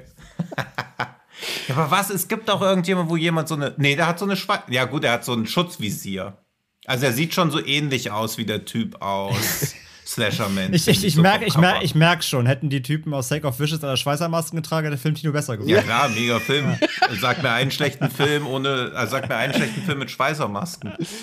Ja. Ja. Aber Flashdance. der ist ja auch eher so ein Prügelfilm. Also es geht ja bei Demoli äh, bei, bei Gott, vergessen vor lauter, äh, Slasher Man, es wird für mich nicht klar, wer da überhaupt die Bedrohung sein soll, weil der Typ, der im Hintergrund mit dieser kleinen Platzwunde am Kopf sieht ja gefährlicher aus als der mit der Schweißermaske. also wenn der Film als Untertitel Imker des Todes hätte, würde ich auch denken, ja, okay. Aber es ist halt auch so eine Imker-Outfit. Also Not es ist, the bees. ja. Also es ist für mich nicht klar. Dann noch die Frau mit der Brille, die gut, die spielt im Film halt mit. Aber was, was will mir der Film sagen? Worum geht's? Ist auch super, ist auch, ist auch ein um totales. Understatement, dass Jordana Brewster drin ist, dass sie nicht mal irgendwie, zumindest kennt man das Fast and the Furious oder so draufschreiben. Also Ja. bei dem Cover, bei dem Cover ist alles Understatement, was nur geht. Ja, ja, also oder oder, oder eben, oder genregerecht, wo- woran ich auch direkt denken muss, natürlich ihre Rolle in Faculty. Dann schreibt drauf, wie mit Faculty. Also du kannst da so viel daraus machen eigentlich. Ja. Und die ich war da- gerade und noch bei. der Film ist ja auch brutal, also dass du da nicht mal irgendeinen krassen Kill drauf packst. Ja, Ja. verschenkt. Ja. Naja. Deswegen, also das ist halt echt schade, Wär, weil. wäre, der Film, wäre ja. der Film über ein anderes Label im Mediabook gekommen, wäre da hier dieser Tryptychon drauf, den sie unter Ja, der Plane klar. finden. Ja. Mit Sicherheit. Und damit Ja. äh, kannst du nämlich dann richtig die Leute ziehen. Auf der Börse. Für 100 Euro Ja. fürs Mediabook. Machst du noch eine schöne Ja. Büste dazu von dem Ding? Ja, genau, Ja, genau. ja. Machst, machst du die Tryptychon-Sammlerbüste, 133 Stück, zack, 600 Euro. Und Jordana Brewster hat ja auch bei Cat Chainsaw Massacre mitgespielt, in Ja. dieser Jesse Williams auch bei. Cabin in the Woods, das schreibst Ja. du doch drauf. Ja, also, genau. Da, da- also da, das sind richtig, Ja. also da, da hast du so viele Möglichkeiten, Namen und, und Scheiß um dich zu werfen. Ja, alles, Ja. ver, alles versorgt. Sogar vom Regisseur kannst du eigentlich irgendeinen random Film von ihm nennen, wo er mitgespielt ja, genau. hat und so tun, ja, ja. als hat ob er hatte eine ob über er einen 40 Bezug Filme. hat. Ja. Ja. Tja, Aber egal, trotzdem, ich Naja, gebe trotzdem ja. eine kleine Empfehlung raus. Angucken kann man sich auf jeden Fall. deswegen. Tiberius. Ja. Beim nächsten, bei der nächsten Perle einfach mal vorher hier Genre, Einfach mal Ja, fragen. eben. fragt uns Genregeschehen einfach. 555, Ja. Genregeschehen wählen und dann. Ja, 555 Genre, ja. ja, 555 Schuh. So, werden wir jetzt kurz ernster. Obwohl der ja auch gar nicht unernst ist, der Slasherman. Ne? Das, das muss man ja noch mal hinzufügen. Der ist also nicht irgendwie ha- äh, gute Laune, Heiterkeit und äh, abgetrennte Körperteile, Nee, nee, ist kein Happy Death Day, ist schon. Nee. sondern äh, der ist schon relativ ernst. Aber es wird Bös. noch eine Spur ernster, bevor wir uns mit einem richtigen albernen Knall verabschieden. Ähm, She Dies Tomorrow steht jetzt nun demnächst auf Blu-ray und DVD von Koch Media zur Verfügung. Ist ein Film von der Schauspielerin Amy, wie wird sie ausgesprochen? Siemetz oder Ich Seimetz? nehme es an. Siemens. Siemens. Ja, ähm, kennt man unter anderem aus so vielen schönen Filmen wie zum Beispiel Upstream Color oder ja, aus nicht so schönen Filmen wie dem letzten Friedhof der Kuscheltiere-Film. Und aber auch noch diverse andere Genrefilme, in denen sie mitgespielt hat. Jetzt helft mir doch mal mit auf die Sprünge, Freunde. Ihr müsst auch noch einen, einen oder anderen kennen. Also, die hat auf jeden Fall eine Menge gemacht. Kennt sich auf jeden Fall im Horrorgenre gerade richtig gut aus. Ach, hier, ähm, wie hieß er? Äh, wie hieß er? Naja, You're Next. Und, Your Next, ähm, genau, von, von Henry ja. Wingard. Und sie hatte davor aber noch einen gemacht. Alien Covenant. Der äh, Wingard spielt auch mit bei She Dies Tomorrow. Der spielt auch mit, Wahrscheinlich genau. als kleine, weiß ich nicht, Freundschaftsdienst oder was weiß ich, Insider-Gag. Oh, wie hieß der denn? Wie hieß der denn? Einer ihrer ersten Filme. Den fand ich gar nicht mal so schlecht. Da hat sie. Also er hat jedenfalls bei The Killing mitgespielt, der. also der Serie. Dann bei Stranger Things natürlich noch. Nee, ich meine diesen Film, da ist ihr Ehemann ein Serienkiller. A Horrible Way to Die. Genau. Ach, Ach, der, Ja. den habe ich, den hab ich nicht gesehen. ja, stimmt. Okay. Ja. Ja. Den fand ich auch ganz gut. ja. Und sie spielt auch in, na, wie heißt er denn? Äh, hier, Dings. Äh, Äh. ähm, hier mit von Ty West, dieser, dieser, dieser Sektenfilm. Wie hieß der denn nochmal? Äh, Sacrament. Sakrament, genau. Da Ja. spielt sie auch. mit. Und sie spielt bei The Myth of American Sleepover mit dem ersten Film von David Robert Mitchell, Ja, der genau, von dem It Follows Dings Regisseur. It Follows macht. Und, liebe Freunde, Ja, ja. sie spielt bei der Vorlage für John Wick mit, nämlich Revenge for Jolly. Wer schon mal einen Rachefeldzug im Namen eines Hundes erleben will oder wollte, der wird mit dem Film auch nochmal bedient. Ja, Ja, also in tausend Sachen mitgespielt. Also die Im Frau- Im, im, Ja. neuen, Im neuen von hier, im neuen von Adam Egypt Mortimer, dem Arc Enemy auch. Also die, im Genre ist die echt gut besetzt. ja, die Frau kennt sich mit Genre aus und hat jetzt einen Genrefilm inszeniert. Eine eigene Version von, ja, Angst- oder Paranoia-Horror, sagen wir es mal so. Ähm, dieser Film heißt She Dies Tomorrow, stammt aus dem Jahr 2020. Wir konnten ihn schon im Rahmen von dem einen oder anderen Festival sehen. Und er handelt von Amy. Und Amy wird von der Vorstellung zerfressen, dass sie morgens oder dass sie morgen sterben wird, nicht morgens, dass, sie, dass sie morgen sterben wird, was sie in eine unheimliche Gefühlsspirale stürzt. Als ihre skeptische Freundin Jane entdeckt, dass Amys Gefühl des bevorstehenden Todes geradezu ansteckend ist, beginnen beide bizarre Reisen durch den vielleicht letzten Tag ihres Lebens. Und ich füge noch hinzu, ja, schaffen es diese Angst vor dem oder die Gewissheit vor dem morgigen Tod wie einen Virus zu verbreiten. So viel kann man, glaube ich, nochmal dazu sagen. Denn der Film Mhm. beschränkt sich nicht nur auf diese beiden Figuren, was auch eine gewisse Schwierigkeit ist, meiner Ansicht nach. Aber gut, ich überlasse euch das Feld als erstes über diesen Film zu Ja, erzählen. komm, Tino, hau raus. Tino, komm. Also ich finde ihn super. Punkt. Ja. Unbedingt angucken. Aber er ist natürlich schon sehr verkopft und lässt sich auch viel Zeit. Und also ja, ich finde ihn auch bierernst, aber ich finde, er hat auch schon ein paar sehr, sehr komische Momente in dieser ganzen Tragik, weil gerade am Anfang, wenn sie so na, fast schon wie so eine Schlafwanderin durch ihre Wohnung wandelt und die ganze Zeit auf dem Fußboden liegt und man nicht so genau weiß, was soll das überhaupt, ist es schon, also man kann es auch als unfreiwillig komisch wahrnehmen, fürchte ich, aber wenn dann klar wird, warum sie sich irgendwie zu ihrem Fußboden so hingezogen fühlt, ich muss ja selber lachen, wenn ich sage, ist das ganz schön, weil sie da dann noch diesen Konflikt hat, dass sie sich ja auch nutzlos im Leben gefühlt hat und nach dem Tod irgendwie nützlich sein möchte, so wie ja auch ein Baum quasi nach dem Tod zu Holz verarbeitet wird zum Fußboden und nach dem, also im Tod noch einen Sinn gibt. Und das will sie dann auch irgendwie erreichen. Und dann wird das dann auch wieder so tragisch, was vorher so ein bisschen wahllos oder auch ein bisschen arg verkünstlerisch aus, aussieht, beziehungsweise sich anfühlt. Das, Ich musste ja immer bei den Szenen, wo sie so in ihrer Wohnung rumsteht, die sind ja auch wirklich sehr, ich musste fast so irgendwie an Das ist das Haus von Amy Simons übrigens. Ich musste, ich musste fast an eine Ghost Story denken, wie sie so fast wie Ja. so ein Geist nur einfach in der Gegend Ja. rumsteht und wird einfach sehr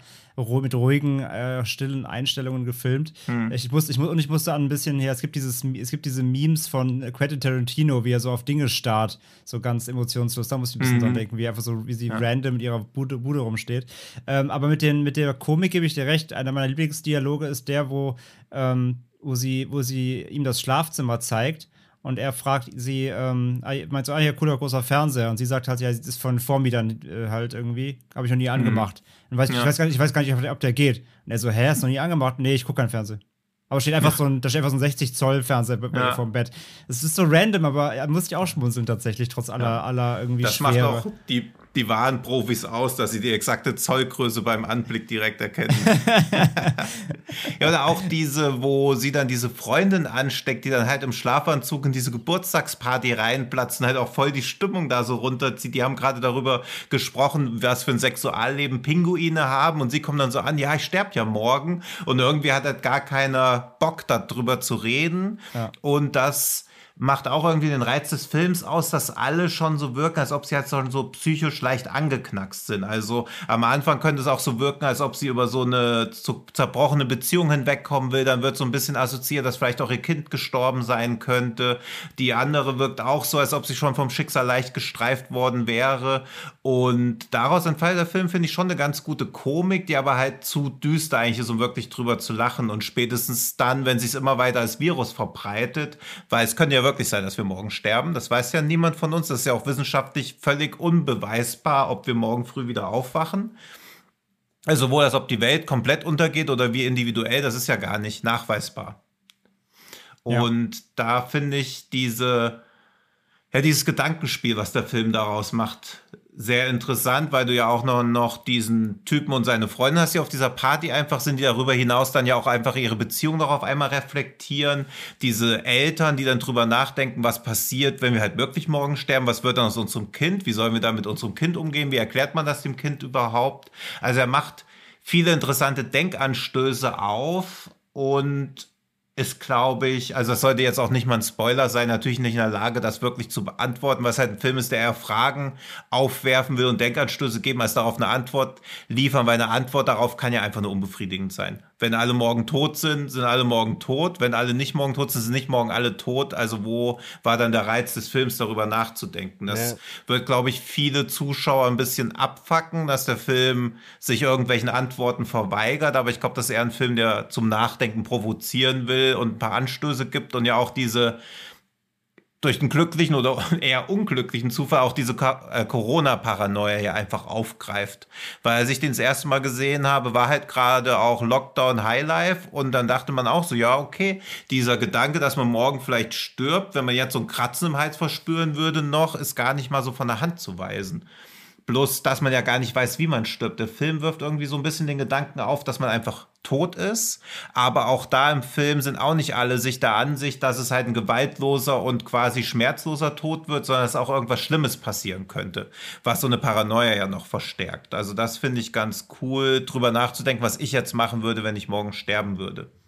Weil es gibt nichts mehr, was wichtig genug wäre zu erledigen. Gleichzeitig ist aber auch alles irgendwie zu irrelevant. Also ich würde wahrscheinlich einen Podcast aufnehmen. ja, aber das ist ja genau das Ding. Ne? Also ich, generell, glaube ich, kann man dem, bei dem Film auf jeden Fall eine Triggerwarnung aussprechen. Also Leute, die wirklich, äh, also es gibt ja genug Leute, die wirklich Angst vorm Tod haben, die sich mit dem Thema auch nicht gerne beschäftigen.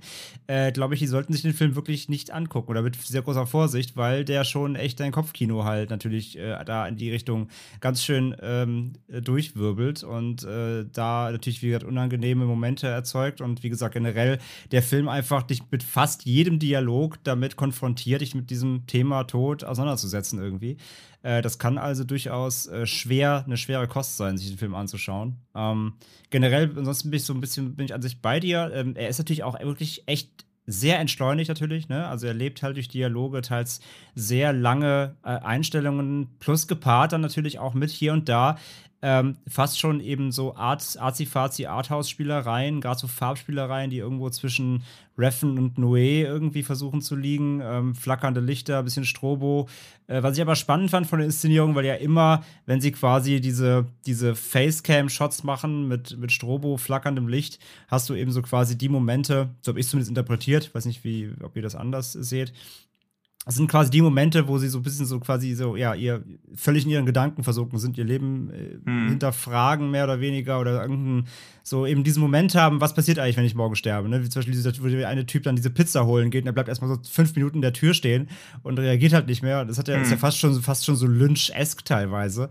Ja. Ähm, äh, das fand ich irgendwie spannend und gleichzeitig auch so ein bisschen teilweise doch ermüdend wiederum. Also es hatte, mhm. so eine, es hatte so eine weirde Anziehungskraft und gleichzeitig war ich aber auch immer ein bisschen genervt, weil es dann doch auch äh, öfter vorkommt, diese Arzi-Fazi-Spielereien. Äh, ich verstehe aber schon, was der Film damit machen will. Das war auf jeden Fall nicht unspannend. Ähm, aber ich muss halt auch sagen, tatsächlich, dass er sich schon auch ein bisschen in seiner Gänze dann hier und da zieht. Also er spielt, also er muss diese, diese Szenen teilweise irgendwie so ausspielen, weil er natürlich auch so eine Melancholie da erzeugen will, wenn sie mhm. da halt ewig am Tisch sitzen und halt reden und ein Karten spielen und eigentlich ist es total sinnentleert, über was sie reden mhm. und gleichzeitig aber auch so natürlich bedeutungsschwanger, weil es eben um den Tod geht, eines der schwierigsten Themen, mit, die wir uns als Menschen vorstellen können. Aber teilweise war ich auch so, ja, okay, ein bisschen mehr Dynamik irgendwie, aber er ist, ja, muss, es ist ein Film, wo man sich reinfallen lassen muss, mhm. weil der wirklich sehr, sehr sehr, sehr viel Stillstand hat, aber gleichzeitig, also der, der, der, die Bilder haben Stillstand, aber das Kopfkino muss halt rödeln. Ja. Wenn das, wenn das einhergeht, dann kann man den Film, glaube ich, dann kann der Film sehr gut wirken. Aber er ist auch nicht unanstrengend, muss ich halt sagen. Ja, also es ist schon, also man muss definitiv eine Stimmung sein für so ein eher so ein Sync-Piece, weil ich finde, er ist halt mehr zum Nachdenken als so ein Mindfuck. Er hat auch schon ein paar Szenen und auch ja, diese Strobolichter, das ist schon, wo man so denkt, hui, das geht ist schon ganz schön weird, aber eigentlich denkt man eher drüber nach und im Kino würde der, glaube ich, auch deutlich besser wirken. Also zu Hause ist es schon, also er geht auch unter 90 Minuten, also er ist nicht zu lang. Nee. Aber klar, und auch diese Szene an der Tür, da gebe ich dir auch recht, das ist schon irgendwie stark, weil man aber auch dazu gezwungen ist, sich jetzt das so nachzudenken, weil es gibt ja auch mehrere Thesen, wo dieser Virus oder wie es sich überhaupt wirklich äh, überträgt oder wo es überhaupt herkommt. Und er bekommt ja einfach so eine Pizza und steht dann da und dann guckst du halt jemandem zwei Minuten dabei zu, wie er realisiert, dass er morgen wahrscheinlich sterben muss, was das mit ihm macht. Das ist dieser Und das ist ja nicht mal Schauspiel. Ja. Und das ist ja auch nicht mal Schauspiel, was da stattfindet, sondern es ist einfach nur, es wird dir was in den Kopf reinprojizieren. Wenn du quasi mit ihm darüber nachdenkst, nach 20 Sekunden fertig bist, hast du Pech gehabt. Also das ja. ist dann halt leider so. Und deswegen meine ich auch diese unfreiwillige Komik, die da entsteht, weil am Anfang, ich finde das sehr stark, wo sie die in ihrem Haus alleine unterwegs in ihren Gedanken nachhängt. Aber wenn sie halt zum dritten Mal wieder die Nadel auf die Platte setzen, zum dritten Mal der Song wieder kommt, also wenn da jemand so leicht hysterisch auflacht, weil er weiß, okay, jetzt wieder fünf Minuten eher so Atmosphäre aufbauen, das kann ich leider auch niemandem zum Vorwurf machen. Ja, Daniel, wie geht's dir? Du hast noch so rein, also wirklich rein, wie wird dir der Film gefallen denn wirklich? Ähm. Weil so ganz rund fand sie, glaube ich, auch nicht. Ne? Nee, ach, nicht so ganz ich, begeistert. Ich, ich habe jetzt, also ich habe jetzt zweimal gesehen. Mhm. Und ich muss sagen, beim zweiten Mal hat er mir dann doch, äh, war, fand ich ihn doch anstrengender als beim ersten Mal. Ich habe mich beim ersten Mal darauf eingelassen. Ich hatte auch die Zeit im Kopf, dass es halt unter 90 Minuten ist, wo ich gedacht habe, gut, dann äh, guckst du mal. Aber ich muss jetzt beim zweiten Mal sagen, wow, der ist schon, der ist schon fordernd, was, also von, also der, der, der stellt seine Zuschauer schon von Herausforderungen in den ersten, ich sag mal, locker 20 Minuten und bei einem 85-Minuten-Film mhm. so. Ja. Weil dieses durch die Gegend, ja, durch die Gegend stieren und laufen und an der Wand rumstreicheln in der Bude so. Ich hatte erst gedacht, okay, sie versucht irgendwie ein, ein Liebeskummer zu verarbeiten, eine Trennung zu verarbeiten und, und kann sich dann jetzt nicht irgendwie richtig äußern oder weiß nicht. Und dann kommt ja halt einfach diese These auf, dass sie morgen stirbt und diese These wird übernommen. Und ich finde diese Idee dahinter, wie Angst sich verbreitet, wie Angst die Kontrolle übernimmt, wie Angst das logische Denken aussetzt oder Angst irgendwie, weiß ich nicht, sich so, also dich, dich auf bestimmte Bereiche nur fokussieren lässt, ohne dass du alles drumherum siehst, so, weil gerade für mich war natürlich die, die Situation dieser beiden Eltern am, am nachvollziehbarsten oder beziehungsweise mhm. konnte ich am ehesten dann halt ein, ein, ein, eine Verbindung zu aufbauen. Ähm, nur dann muss ich halt sagen, ja, Freunde, aber diese Gedanken hättet ihr euch auch alle ein bisschen früher machen können, beziehungsweise die Gedanken, die hat man nicht erst, wenn das Kind in der Lage ist zu checken, dass die Eltern gerade mal wieder Alkohol gesoffen haben, sondern die, die hast du schon viel früher so. Ähm, dahingehend finde ich das ein bisschen. Die Episode, so sehr ich sie gerne, also so, so gerne ich sie gesehen habe, weil ich finde die Situation, die Tilo beschrieben hat, auch schön weird, wenn die Frau da reinkommt in ihrem Schlafanzug und die Geburtstagsparty so, so gesehen sprengt und am Ende noch dafür sorgt, dass alle mit irgendwie, ja, Paranoia im Kopf zurückbleiben. Äh, das fand ich schon cool, ich fand es halt nur von der Konstellation her irgendwie so ein bisschen quatschig, dass, wie sie es dann ausgespielt haben. Und diese Farbspielereien, muss ich sagen, das war für mich dann halt immer so, das, das sollte für mich immer das Anzeichen sein, wann die Angst dich übermannt, wann die mhm. Angst dich irgendwie im Besitz, genau. im, Be im ja, Besitz genau. hat ja. oder beziehungsweise mhm. den Besitz von dir ergreift. Und ja. ich fand das insofern cool. Ich glaube nicht, dass es darum dem Film darum geht, eine Lösung aufzuzeigen, sondern nur zu zeigen, versucht zu zeigen, wie es halt für jemanden ist, der eben unter solchen Angstattacken leidet oder eben halt mhm. diese, diese Paranoia, diese Anxiety, sag ich mal, Erkrankungen oder sowas mit sich trägt, wie schwer es auch für jemanden ist, ähm, ja, sich dann mitteilen zu können oder, oder dann mhm. irgendwie seine Probleme halt auch mitzuteilen, weil, und ich glaube, das ist halt so auch ein Thema des Films, die Gefahr ja immer besteht, dass du deine Umwelt wirklich mit runterziehst und wirklich mhm. irgendwie ja, im wahrsten Sinne des Wortes ansteckst. Ja, und das erleben wir ja jetzt auch gerade wirklich anhand der, äh, der Pandemie von, von, von, ich weiß nicht, wie viele Menschen ich jetzt mittlerweile im Umfeld kenne, die sagen, Alter, bei mir im Bekanntenkreis, da sind Leute jetzt, die fangen an mit Thesen und, und, und, und Verschwörungstheorien mhm. und irgendwelchen Meinungen, die haben sie früher nicht gebracht und, und die lassen sich ja. auch nichts davon abbringen und mit denen kannst du kaum noch argumentieren. Und egal, was du da versuchst, irgendwie logisch anzubringen, die, die arbeiten nur dagegen und fühlen sich direkt angegriffen und was weiß ich. Hm. Und ich glaube, so diese, diese, diese, diese schleichende Vergiftung, die versucht dieser Film halt einfach zu repräsentieren und darzustellen und irgendwie fühlbar zu machen. Mhm. Das große Problem ist meiner Ansicht nach wirklich, dass sich Frau Simetz oder Simetz da ein bisschen zu verkopft anstellt. So. Also da sind so Szenen, ob die jetzt im Film drin sind oder nicht, ähm, rauben ihm nicht an Wirkung. Und dementsprechend macht sie es da Zuschauern, die sie, glaube ich, leichter erreichen könnte, macht sie es schwer zu erreichen. Oder macht sie sich selbst mhm. schwer erreichbar. So. Mhm. Aber ich finde die Idee ja. gut. Ich finde halt nur die Ausführung, äh, finde ich halt leider ein bisschen zu sperrig und ein bisschen zu, zu, weiß ich nicht, zu streng vielleicht äh, gegenüber den Leuten, die nicht unbedingt die größte Toleranz mitbringen, wenn es um so ein Thema geht oder um sich überhaupt auf so einen mhm. Kunsthorror einzulassen. Ja. Dabei ist es wirklich ich, eine echt gute Idee, die hier verkörpert wird. Ja. Ich finde halt auch, dass sie einfach auf alles scheißt, aber immerhin macht sie es auch in den ersten 20 Minuten klar. Ja, also genau, wer dann nach genau, 20 Minuten noch dran bleibt und sich denkt, vielleicht wird es ja Ja. noch, vielleicht läuft das ja auf ein vernünftiges Ende hinaus, ist halt selber schuld. Also, das muss man halt leider auch so. Also, wer das Nee, 20 es- Minuten durchsitzt das und sich denkt, ja, wenn ich das überstanden habe, wird es einfacher. Also, wird es eigentlich auch. Wird's also, eigentlich es wird auch. schon zugänglicher dann, aber klar ist das noch. Ja, aber dann ist man drin. Also wenn man, wenn man, wenn man, wenn man das Wandstreicheln überlebt hat, dann ist man drin. Also wenn man das nicht schon als, als kompletten Humbug hinterfragt und Ja. da aussteigt, dann kann man sich den Rest auch geben, gut, ja.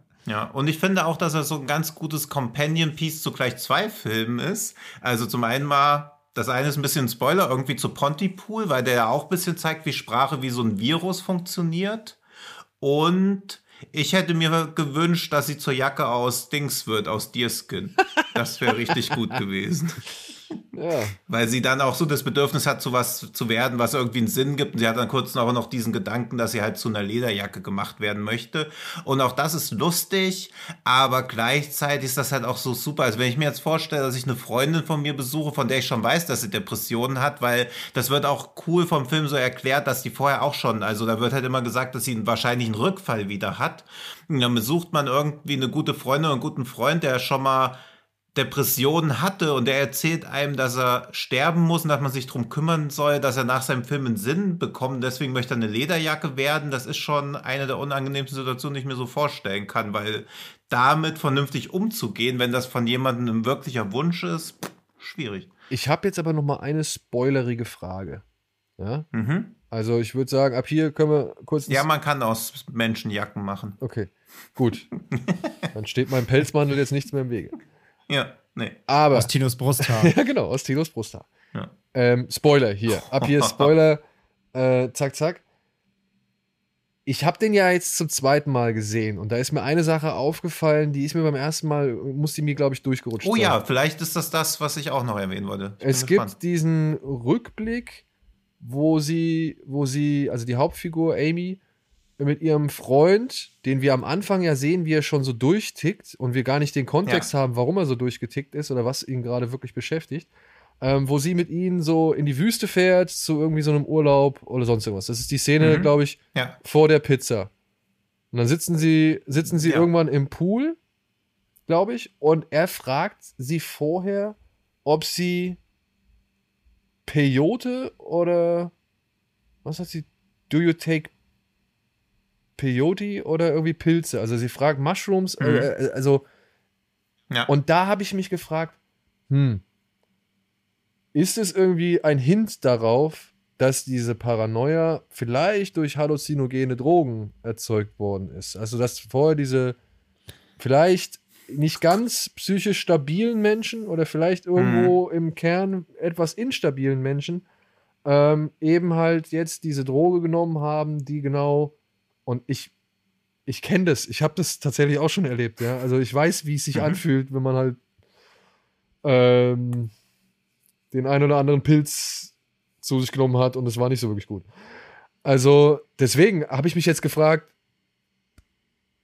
ist das ein Hinweis drauf? Also soll da wirklich jetzt die Droge vielleicht oder eine, eine Halluz ein halluzinogenes Erlebnis irgendwie der Auslöser gewesen sein, eben für diesen, für diese Angstverbreitung oder für diesen Virus oder wie man es immer nennen, nennen möchte. Ist, glaube ich, auch eine Ja. legitime Interpretation, aber ich glaube, das macht's bisschen zu einfach, das so auf Drogen zu schieben. Aber Nee, ich nee, glaube, nee. vielleicht, also auch wenn der Fall so wäre, irgendwas löst es ja immer aus. Aber es gibt also ja zum ist ja Beispiel, so, dass das, genau, das meine ich, aber es gibt ja zum Beispiel Ja. auch das Weiße Rauschen mit Daniel Brühl. Ja. Mhm. Und da wird es ja auch offensichtlich, dass er, als nachdem er Pilze genommen hat, eben diese Psychose so richtig aus ihm rausbricht. Ja, ja, also irgendwas ja. triggert halt. Also was es ist, ist, glaube ich, schlussendlich egal, weil sie wirkt ja vorher eher so, als ob sie Alkoholikerin gewesen wäre. Und dass du dann halt quasi, also vielleicht will der Film das auf so einer Metaebene noch mitgeben und so im Subtext, dass du, wenn du anfällig bist, musst du ja noch kontrollierter quasi leben, sonst wirft dich alles aus der Bahn. Weil vielleicht kann es bei denen das ausgelöst haben, aber bei der älteren Freundin von ihr hat es ja trotzdem nur dieses Reden ausgelöst, aber die wirkte ja auch so, als ob sie auch anfällig für sowas wäre. Also ich finde auch schön, dass der Film sowohl diese tatsächliche Krankheit als Virus oder auch nur, es kann ja auch nur eine Verschwörungstheorie sein, dass man morgen stirbt, weil Beweise gibt es ja nicht wirklich dafür, aber es könnte natürlich so sein, was ja auch die die fatale Sache bei Verschwörungstheorien ist, dass sie sich in sich selbst ja auch bestätigen. Also, wenn du eine Verschwörungstheorie versuchst zu widerlegen, ist der, die, der Beweis, dass es nicht stimmen kann, Beweis dafür, dass es ja doch stimmen muss, weil das soll ja nur die Verschwörungstheorie wieder widerlegen und so. Also Verschwörungstheoretiker reden sich ja alles so hin, dass es weiterhin stimmt. Und so ähnlich ist es bei denen ja auch, dass du auch gar keinen Zugang mehr zu ihnen findest, beziehungsweise probiert es ja dann auch gar keiner.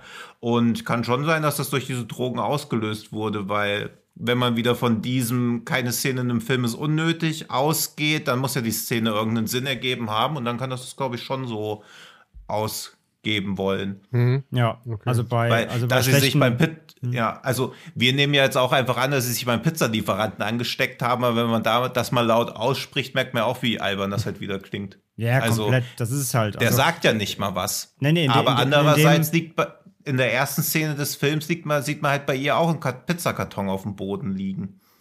Genau.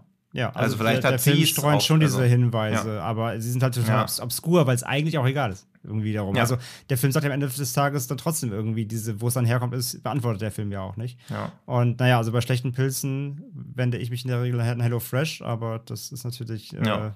eine andere Geschichte. Hashtag keine Werbung. ähm, nee, also diese Drogengeschichte hatte ich auch im, hatte ich auch mal so als äh, Wahrnehmung, dass das ein, zumindest angedeutet wird, dass es ein Thema sein könnte. Ging mir, ging mir genauso. Aber Jetzt Real Life oder noch im Film? Beides, beides. Und, Okay. ähm, und nee, wie du sagst, es hat ja immer irgendeinen Auslöser. Das ist halt, das ist halt genau der Punkt. Also bei denen ist es bei einem, bei einem sind es vielleicht Drogen, bei mir als Kind war es Watership Down mit sechs Jahren, nachdem ich drei Tage geweint habe danach. Also das, äh, die Angst, dieses Angst vom Tod löst ja immer, also kann ja immer irgendwas auslösen, wenn das irgendwo schon ein bisschen drin steckt. Oder es gibt immer einen Ja, Trigger. bestimmt, aber im Prinzip Ja, haben so genau. Filme ja auch. Also dieses, ich habe diesen, wenn der Wind weht, gesehen und da dachte ich natürlich auch, Oma dies tomorrow. Also im Prinzip hat so ein Film bei mir genau das ausgelöst, was der Film bei den Leuten ausgelöst hat. Und das war nicht nur so ein, zwei Tage, sondern ab, wenn der Wind weht, war mir klar, meine Großeltern sind sterblich. Ja, genau, das, das, ich meine das auch ernst. Und zwar nach- morgen, nach- weil die nach- Atombombe auch morgen kommt. Also, Ja, die kommt auch morgen, ja, genau. Ja. Und die letzten Glühwürmchen. Tschernobyl hast du auch mitbekommen. Ja. Ja. Ja, ja, stimmt. Ja gut, da durfte man nur keinen Sand mehr im Sandkasten essen. Das habe ich gerade noch so Und nicht, geschafft. und nicht Ja. im Regen spielen. Stimmt, nicht im Regen spielen, aber auch Und- nicht so schlimm. Und, und, und, und seitdem war dir auch klar, dass der Toxic Avenger doch kommt. Ja. ja, stimmt. So, Freunde, aber, kommt. nee, aber, aber es ist ja, es ist ja genau das, ne? Also, nee, nee, ich meine das, ich Ja. meine das schon auch ernst. Also Watership Down hat mir, hat mir als Kind äh, Ja, ja. Schlaf, also danach, danach wusste ich, was tot ist. Und da musste es, Ich da habe gab es auch so ein erstmal, da gab es erstmal, gehabt. da, oh Gott. Oh Gott. Und danach gab es jedenfalls erstmal ganz viel Aufklärungsarbeit von meinen Eltern, ja. Das Ja, ja, also ich musste, ich konnte meiner Mutter gar nicht erklären, was los ist. Ja. Also, weil es gar nicht, weil diese, diese Verlustangst, also fast mal sechsjähriger Verlustangst ein Wort. Ja, das, ist. das meine ich ja, genau. Halt nicht. Ja, das ja, musste ja also- erstmal, das musste ja erstmal auf, also von Grund auf aufgebaut werden. Und das meine ich ja. Ähm, Ja. äh, Also ich, ich kenne solche Momente he heute noch. Es gibt manchmal so kleine Triggerpunkte, wo ich dann, wo, wo, wo mir dann quasi das passiert, was den, was den Charakteren im Film passiert ist, dass ich dieses bunte Licht sehe und dann kurze Momente habe, wo ich irgendwie irgendwas Schlimmes nachdenke. Und wenn wirklich man sowas oft hat und generell weiß, man ist mit diesem Thema Tod, ähm, man kann damit nicht gut umgehen, ist es vielleicht nicht der ratsamste Film, weil das schon wirklich sehr, wie gesagt, das ist das Kernthema in jeder Szene eigentlich. Das Ja. ist schon nicht ohne. Ja. Ja. Aber dann mal zu einem lebensbejahenden und erheiternden Film jetzt, bei dem selbst Schnecken sich des Lebens erfreuen dürfen. Auch wenn sie, sag ich mal, um. Ja, okay, das ist das einzige Lebensunbejahende im Film. auch wenn sie entzweit werden und Ja. für wahrscheinlich mehrere Tage voneinander getrennt. Na Ja. gut. Äh, ich erlaube mir mal hier kurz eine andere Inhaltsangabe vorzulesen, denn die Inhaltsangabe, die wir hier haben, die ist einfach kompletter Bullshit. Also, tut mir leid, aber das ist einfach Quatsch. Na, dann passt sie doch zum Film. ja, gut, das passt jetzt zum Film, aber ich versuche mal. Ich habe hier okay, eine dann lese etwas. ich das auch mal durch. Ich habe eine etwas akkuratere des Anbieters gefunden. Ähm, dieser Film heißt The Rookies und ist ein neuer Film von Alan Yuen aus dem Jahr 2019. Den kennt man vielleicht für New Police Story, da hat er mitgeschrieben. Oder auch für Firestorm, den hat er inszeniert. Und was hat er noch gemacht? Tino? Noch eine ganze Menge. ja, aber mehr als Drehbücher. Er hat, glaube ich, Pol äh, New Police Story als Drehbuch, Drehbuch, genau, geschrieben. ja. Also Umtriebiger Mann. guter Typ. Und also ich glaube The Rookies, also wir werden an den Rande des Streits, glaube ich, kommen. Aber ja, Also ich. Aber die, die, die Inhaltsangabe, die wir hier haben, wo ist die denn her? Ist das die offizielle? Das ist die offizielle. Echt? Hä, das ergibt ja hinten und vorne keinen Pass auf, Sinn. weil ich habe nämlich noch eine andere äh, vom Anbieter bekommen ja. und die würde ich jetzt mal vorlesen, ja? Und dann Ja. kannst ja, also dann können wir ja kurz abstimmen, ob jetzt welche jetzt äh, sinnvoller ist. Draufgänger, Ja. Draufgänger und Extremsportler Sau Feng hat schon immer ein Leben am Limit geführt. Doch als er versehentlich in einen illegalen Handel verwickelt wird, ändert sich sein Schicksal. Er wird von der mysteriösen Spezialagentin Bruce, alias Mila Jovovich, rekrutiert, um einem geheimnisvollen Orden beizutreten. Ab sofort bildet er zusammen mit der miesen Polizistin Yao Yan, dem Wissenschaftler Mit der Miesen? Miesen, ja, dem Was zur Hölle?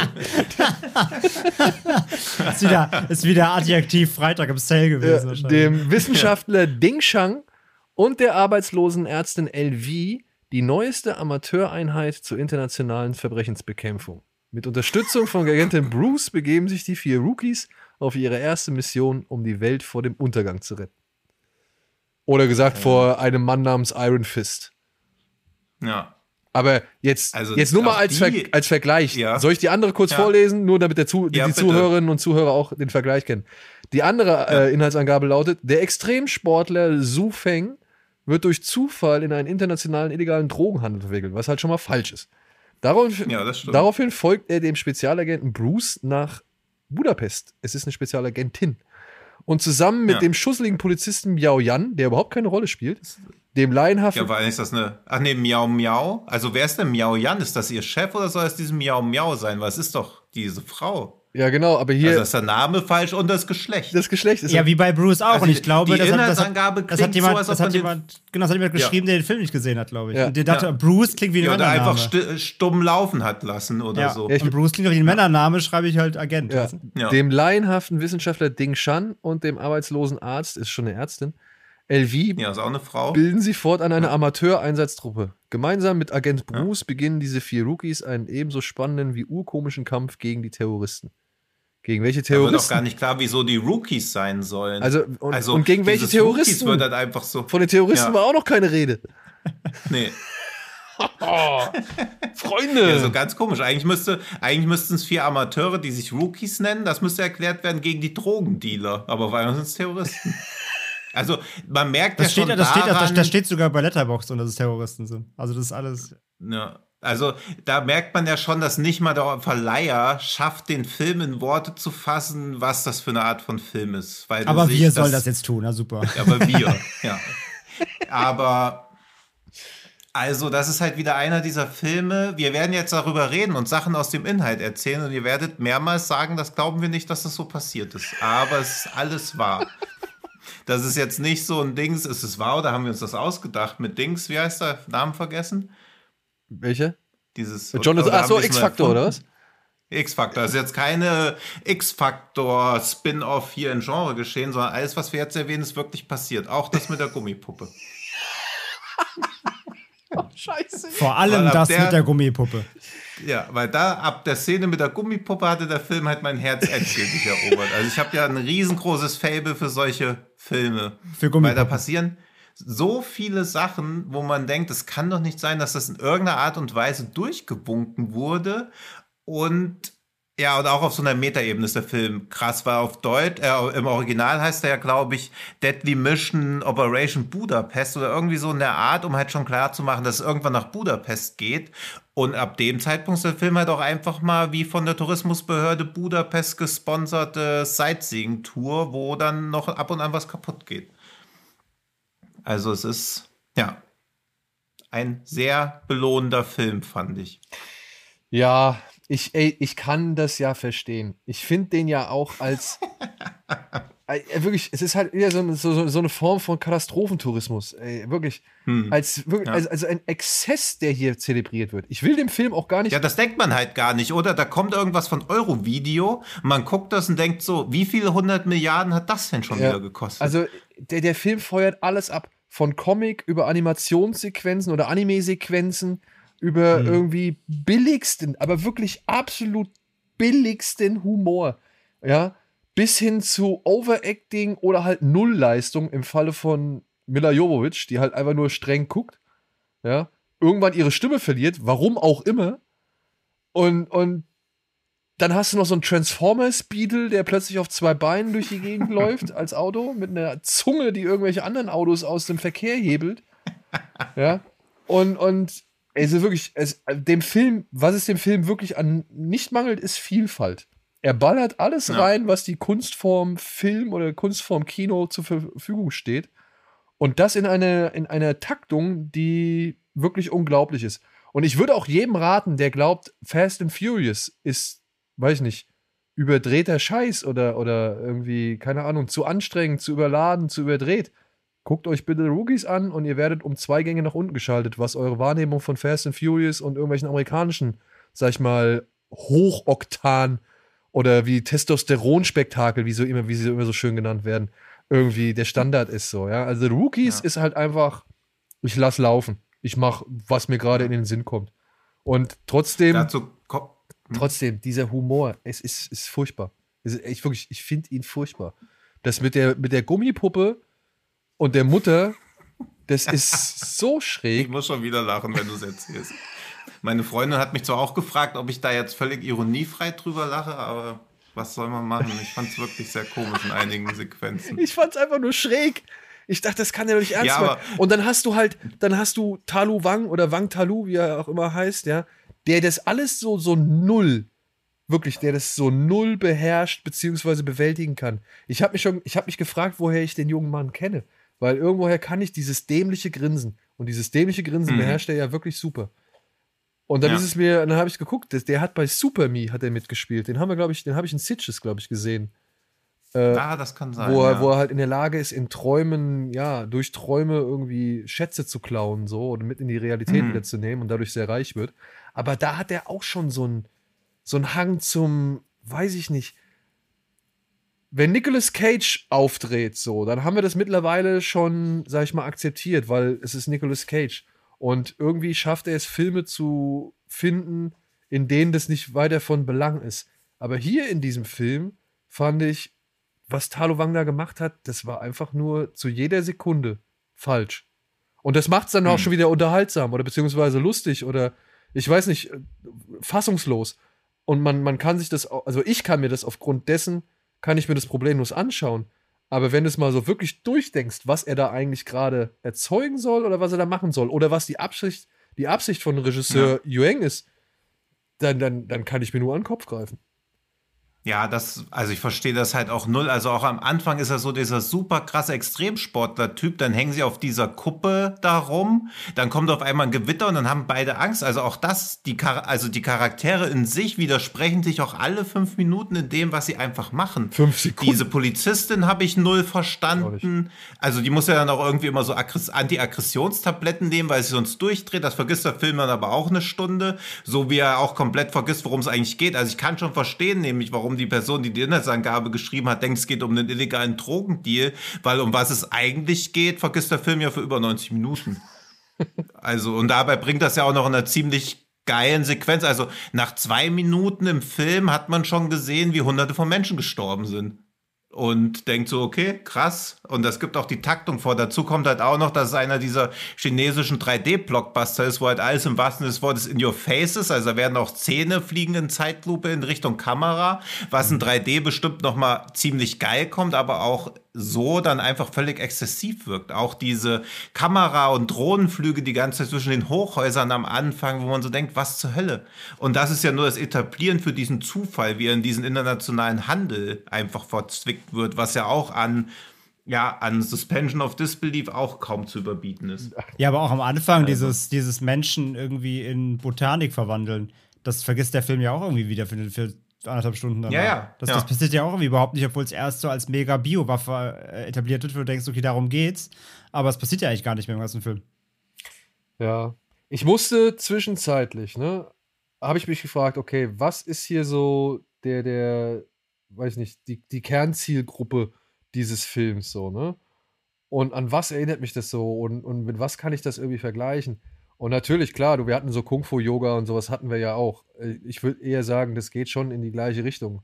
So die Bollywood, Ja, absolut. die Bollywood- und China-Spektakel, die halt äh, mit ein bisschen Humor, mit ein bisschen ja, exotischen Kulissen, mit einigen Stars, mit internationalen Gästen und natürlich halt mit jede Menge CGI-Arbeit und, und äh, Tricktechnik da hantieren. So, alles cool, alles cool. Aber The Rookies, boah, der, der setzt dann halt irgendwie noch eine Spur drauf.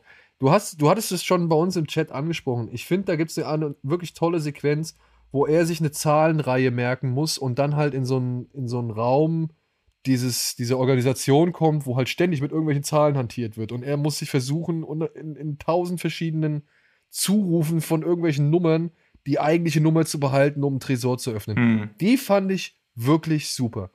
Aber, und ja. das ist so das, das große Problem, was der Film auch schon nach dieser Eröffnungssequenz, wo die 200 Leute da umgebracht werden, äh, was er dann hat, dann wird dann dieser Bösewicht eingeführt. Ich denke sofort an G.I. Joe. Habe ich gedacht, okay, soll das jetzt so ein G.I. Joe-Ding sein? Na gut, mal gucken. Hm. Kann ja auch spaßig werden, so. Aber, und das hm. ist dann, das, das ist das, und, das, und dann geht es halt immer weiter, immer weiter, immer weiter. Und auch bei dieser, bei dieser Nummer mit, also bei dieser Sequenz, wo er sich die Zahlenkombination äh, merken muss und halt mit allen möglichen Zahlen bombardiert wird von außen, da habe ich gedacht, ey, das wäre eigentlich in einem Mission Impossible Film wäre das ein richtig elegantes Highlight, wo halt wirklich so die einzelnen Stationen klar gemacht werden und für Verwirrung sorgen und zeigen, wie schwierig es ist.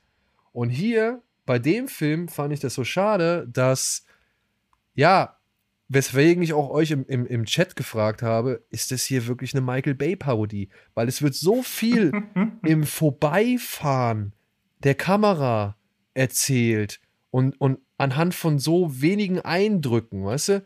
Also, das hm. ist so wie bei Michael Bay. Da läuft die Kamera irgendwie für zwei Sekunden an einem Zeitungsausschnitt vorbei, wo irgendwie noch eine Nachrichtenstimme sagt, oh, seine Frau war wahnsinnig oder seine Frau war die berühmte Aktivistin.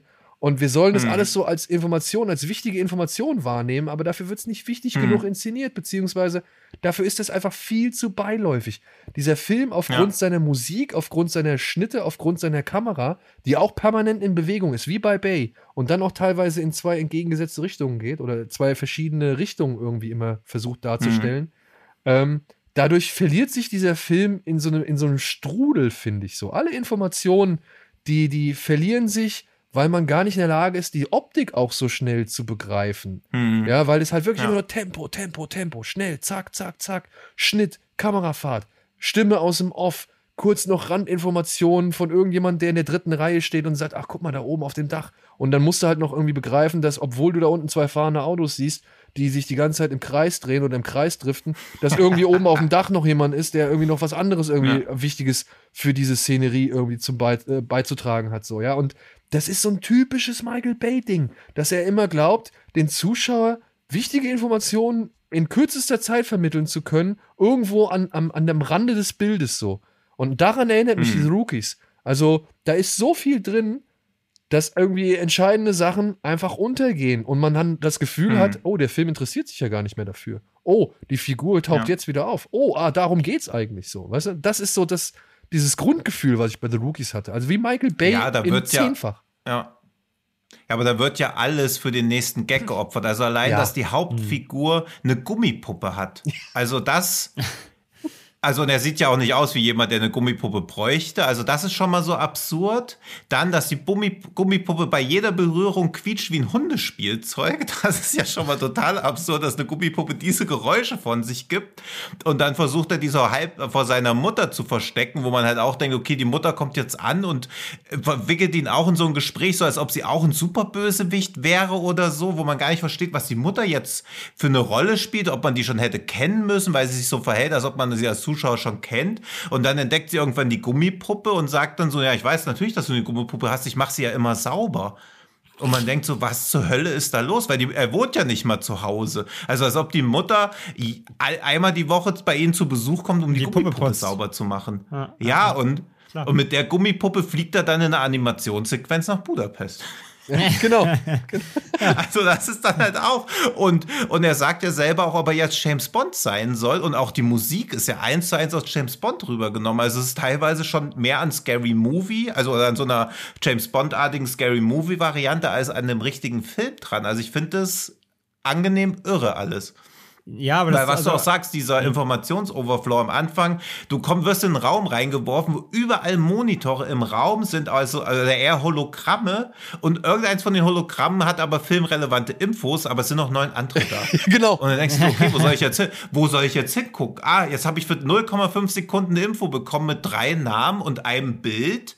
Und das ist jetzt etablieren für den ganzen Charakter gewesen. Weiter geht's. Ja, weiter geht's. Ja, ja, das ist das, ist das Ding halt. Ja. Der, der ist sicherlich kreativ und so, das will ich ihm gar nicht Ja. absprechen. Aber ich glaube, ich habe wirklich, und wir hatten ja hier, wie hieß der mit Jackie Chan, wo, er, wo wir Ballard äh, Ah, den wir äh, besprochen haben hier? diese World Police, wie hieß er? Vanguard, Ja, ja, Vanguard, genau. Vanguard. Ja, ja. Vanguard, ja. So. Vanguard. so, da war das schon so. Ähm, aber, in, aber hier in Rookies ist das noch mal zwei Schippen drauf. Ja. Es Ja. passiert halt so viel, dass der Film bei mir wirklich, ich, ich habe da ganz Zeit hingeguckt und es war wirklich, als ob mir jemand was erzählt, so, als ob mir jemand wieder zwei Stunden von Fußball erzählt. Rechts Ja. rein, links raus. Ich habe das gesehen, aber ich konnte das nicht verarbeiten, weil es auch überhaupt keinen Impact hat. Also ist auch alles völlig Latte halt einfach. Weil ich habe nach Ja. wirklich, ich habe nach 15 Minuten oder 20, ich habe nicht mehr verstanden, worum es überhaupt geht. Weil der Film ist dir halt, wie wir es gerade schon ausgeführt haben, dir nur irgendwie hier häppchenweise hinwirft, aber eigentlich auch drauf scheißt, weil er eigentlich eh ganze Zeit nur eben auf die Kacke hauen will. Dann irgendwie, ich glaube, das Einzige, ich, ich habe jetzt drei Sachen gemerkt. Einmal das mit den Zahlen, weil das war wirklich ganz cool. Ähm, dann halt mit der Jovovics Auftritt mit dieser Assassin's Creed Klinge irgendwie, das war ganz cool, auch wenn ihr Kampf natürlich komplett Hanebüchen war. Man gesehen hat, dass sie irgendwie da ganze Zeit an irgendwelchen Fäden durch die Gegend gezogen wurde. Ähm, komplett lächerlich. Ich hatte auch komplett halt, er hätte auch Zombies hinstellen können, dann wäre es Resident Evil 9 gewesen. Ähm, und die Szene, wo diese zwei Typen auf diesem, ähm, auf dem, ganz oben auf so einer Dachspitze zusammen, die da hoch, so hochparcouren.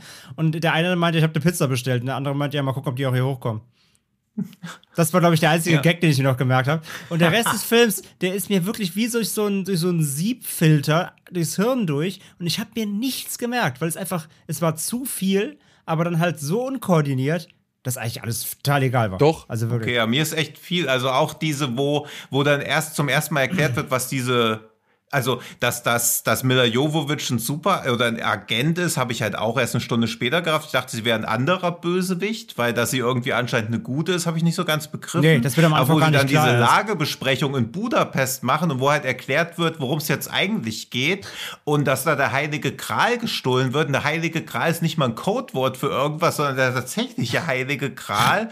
Und der Typ aber sich währenddessen sowohl den Mund mit Sekundenkleber aus Versehen zuklebt und dann auch noch diesen runden Projektor, wo immer die Lagepläne Ja, gezeigt werden, nimmt und irgendwie rumrollt und dann nicht mehr richtig aufstellen kann. Da muss ich leider sehr lachen über sowas. Also es ist ja fast schon übernackte Ja, Kanone. fast schon, ist ja fast schon Ventura, ja. Ja, aber dann kommen wieder Ja, so, so, Mr. Magoo. dann kommen wieder so Ja. Blutfontänen und was weiß ich. Ja. Und, und aber Ja. auch so ein Quatsch, wo dann hier die, die miese Polizistin, die miese Polizistin, die halt irgendwie. Ja, aber warum eigentlich? Die ist doch überhaupt nicht mies. Naja. also ich verstehe überhaupt nicht, was sie damit sagen naja, wollen. doch, sie ist mies, weil sie ja ihre Emotionen. Ich verstehe eh nicht, warum man jemanden, der vier oder fünf Pillen auf einmal einschmeißen muss, um seine Aggressionen unter Kontrolle zu kriegen, warum Ja. man den bei Wisst ihr- Interpool einstellt. So, ja, aber gut. Wisst, Ja, wisst beziehungsweise ihr, wo die am Anfang diese komische Mission hatte, wo sie auch wahrscheinlich so einen super krassen Drogenring oder so. Vielleicht kam da auch das mit dem Drogendeal her Ja, oder vielleicht, so, wo sie am ja. Anfang diese und wo auch niemand rausgeht, sondern alle sind in diesem Überwachungswagen und damit beschäftigt, die Schranktüren zuzuhalten. Ja, und zu essen. Und ey, Ja, zu essen, also genau. wenn mir etwas von diesem Film auf jeden Fall sich ins Gehirn gebrannt hat, ja, also was ich nicht vergessen werde, ist hier diese eine Warze von dem dicken Interpol-Chef, Ja, aus der irgendwie so drei, ekelhaft, wo man echt vier, erst dachte, das wäre ein Ziegenbart. Ah, drei, ja, stimmt. Und das im, und das im Ü-Wagen oben wie in der Bar so Gläser an der Decke hingen. Genau. Das, Ja. das ist auch komplett absurd. Aber ganz kurz, ganz kurz wegen dem Mies Ja. nochmal. Ich habe nur noch mal Ja. kurz geguckt, das ist halt eins zu eins übersetzt aus der internationalen ähm, Beschreibung. Mhm. Und da heißt es Together with a crappy police officer. Und aus crappy haben sie mies gemacht. ja, gut. Man könnte auch beschissen sagen, das wird nämlich im Kontext sogar eher passen. Okay. Hm. Ja, schwierig. Weil, also, weil sie meinen das nicht mies im Sinne, sie ist halt vom Charakter mies, sondern sie ist halt einfach schlecht. Sie, ist, die macht ihren Job schlecht, so ist es Ja, gemeint. aber es macht sie doch eigentlich auch nicht. Also ich, ja, also ach gut, ich verstehe es. Also aber ich verstehe halt auch den Sinn und Zweck von einer Amateur-Einsatztruppe schon nicht. Also ja. Amateure Wir haben sollte diesen, man wir haben halt diesen hochwichtigen Also und aus, gefährlichen Einsatz. Wen holen wir Ja, denn. Amateure? Ja. also aus Comedy-Sicht verstehe ich das schon. Das ist ja wie, aber besser, sie ja, das sind- ist ja wie, das ist ja wie Paul Blatt oder so, genau. Ja, ja, eben, aber ich meine, sie waren ja mal, also er ist ja auch durch Zufall in das alles reingeraten, aber das entwickelt sich ja auch nicht durch Zufall, sondern der Film macht ja nochmal ein Reset und dann, so, jetzt gehen wir alle mal nach Budapest. Und ab dem Zeitpunkt sind sie ja bewusst eingesetzt. Beziehungsweise die Polizisten sollen einen Briefumschlag nach Budapest bringen. Das ist halt auch wieder. Ja, und eigentlich sollte sie doch gegen Mail. die ermitteln, oder? Oder habe ich das falsch Ja. verstanden? Also sie ist doch eigentlich dem hier Wang Talu auf der Spur. Ja. Oder Darren Wang, wie er Ja, aber auch er, aber nicht deswegen, sondern er, ach, weil er einmal so einen Button am T-Shirt hat, was sie dann irgendwo anders wieder sieht. Das habe ich auch Naja, nicht verstanden, woher sie Er wusste. wurde doch gefilmt bei, die, in die, bei diesem Deal, in den er zufällig mit seinem Fallschirm reingeflogen ja, ist. aber das hat, glaube ich, keiner von den Polizisten. Das wusste nur Mila Jovovich. Und die Szene, ey, wo Mila Jovovich bewegungsunfähig ist und ey, die ganze Zeit ins Gesicht pustet Ey, und in die Augen. was, das ist mega. Mega, ja, nee, mega, mega. Ey, wirklich, da, da fehlen mir die Worte. Ich habe gedacht, was ist denn das für ein Scheiß? Also wirklich, was soll diese Szene? Das wäre ja selbst, ich weiß nicht für wen zu albern. Ich, wer ist denn der Albert? Das ist, Ihrem, ihrem, ihrem Mann. ja, ja, ja, ja, ja. Und der, und der macht vier Alben. Aber wir, wir reden ja jetzt Film. hier halt auch über eine chinesische Produktion. Ich überlege gerade, was irgendwie ein Äquivalent dazu wäre. Wer war denn früher, ich weiß nicht, das wäre nicht mal Benny Hill irgendwie zu, zu, zuzutrauen. Na, ich könnte mir vorstellen, ist auch ein Schweighöfer-Action-Komödie aus Deutschland. Wenn Schweighöfer einen deutschen James Bond machen würde, das mit der Gummipuppe wäre eins zu eins drin gewesen und es würde halt mehr gepupst. Und die das- Szene mit den Schnecken wäre auch drin, aber da wäre irgendwie noch, weiß nicht, Atze Schröder, einer der Polizisten, die mit so einem Dings, mit so einem Radarmessgerät dann wieder messen würden, wie schnell die fahren. Ja, das können wir alles dann sehen, wenn das Also- Prequel zu Army of the Dead von ihm kommt. Also wird das Ja. alles drin sein. Ja. Ja, ich finde, viele von den wirklich absurden Gags wären genauso drin, nur zwischendrin wäre sehr viel Leerlauf. Ja. Und das Auto mit den zwei Rädern wird es nicht geben, weil wieder zu teuer. Und schlechte Effekte machen wir in Deutschland nicht, dann machen wir lieber gar keine. ja, Das macht die Crew, das macht die Crew von äh, hier äh, Dings, wie heißt es nochmal? Autobahn, Bums. Alarm für. Alarm Ja, die Cobra produzieren ja auch die ganze Zeit Filme in China. Die haben ja einen Ja, Film, der leider nicht rauskommt und auf den ich aber auch sehr heiß bin, wo eine, eine chinesische Schauspielerin wird während der Berlinale entführt und ein südkoreanischer Popstar muss sie befreien, weil er da wider Willen reingezogen wird. Und auch, also der Trailer sieht super aus. Was da auf der Autobahn zwischen Aachen und Dortmund los ist, huiuiui. ja. Schicke ich dann mal gleich bei uns die WhatsApp-Gruppe, aber der ist einfach verschwunden, obwohl er auch sehr teuer aussieht, aber irgendwie nie released worden. Vielleicht wurde der von, dem, Das- vielleicht wurde der von den K-Pop-Stands schon gecancelt wegen irgendwas. Ja, vermutlich. Also komm, zusammengefasst, oder kommen wir mal zum Punkt. Ich meine, der Film ist irre und abstrus und absurd und ausgelassen und wirklich wild. Das kann man ja alles schon mal zusammenfassen. Er ist, glaube ich, mit der, wirklich mit der Zielsetzung, die Timo auch schon genannt hatte, in Szene gesetzt worden, nämlich um halt schon einen gewissen Tourismus anzukurbeln, beziehungsweise um halt vielleicht ein bisschen Geschmack für ein gewisses, für eine gewisse Stadt herzustellen. und ich muss trotzdem sagen, bei aller Liebe und Verständnis für eben die Umstände, ähm, finde ich, ist The Rookies bleibt trotzdem hinter solchen Filmen wie, weiß ich nicht, Operation Red Sea oder, oder wie hieß er, wie hieß der Wolf-Film, Wolf Warrior oder, Euphoria. oder Ja, die sind ja auch ernsthaft. Also das ja, ist ja okay, fast irgendwie aber wie, ich, wie genau, Herbie, genau, genau. Aber ich so. bin dann doch jemand, ich mag mehr sowas wie eben Mission Adler, also der starke Arm der Götter oder der rechte Arm Mhm. der Götter. Ich habe mich dann während, während äh, The Rookies immer wieder gefragt, warte mal, womit könnte ich es noch vergleichen? Mad Mission war etwas, woran ich sehr denken musste, ja. Weil Mhm. Mad Mission Ja. ist halt auch total Banane, total irre. Aber da muss ich sagen, wenn ich schon so einen irren Film habe, dann hätte die deutsche Synchro auch einfach mal ein bisschen, ein bisschen mehr. Ich habe den auf Deutsch geguckt. Ähm, da hätte, Ich habe auf Englisch geguckt. da, Ich habe mir auch auf Englisch geguckt. da hätte die deutsche Synchro einfach mal deutlich mehr Gas geben müssen. Also das wird ja auch alles, Hm. da wird ja auch einfach alles irgendwie relativ, ja, unlustig präsentiert.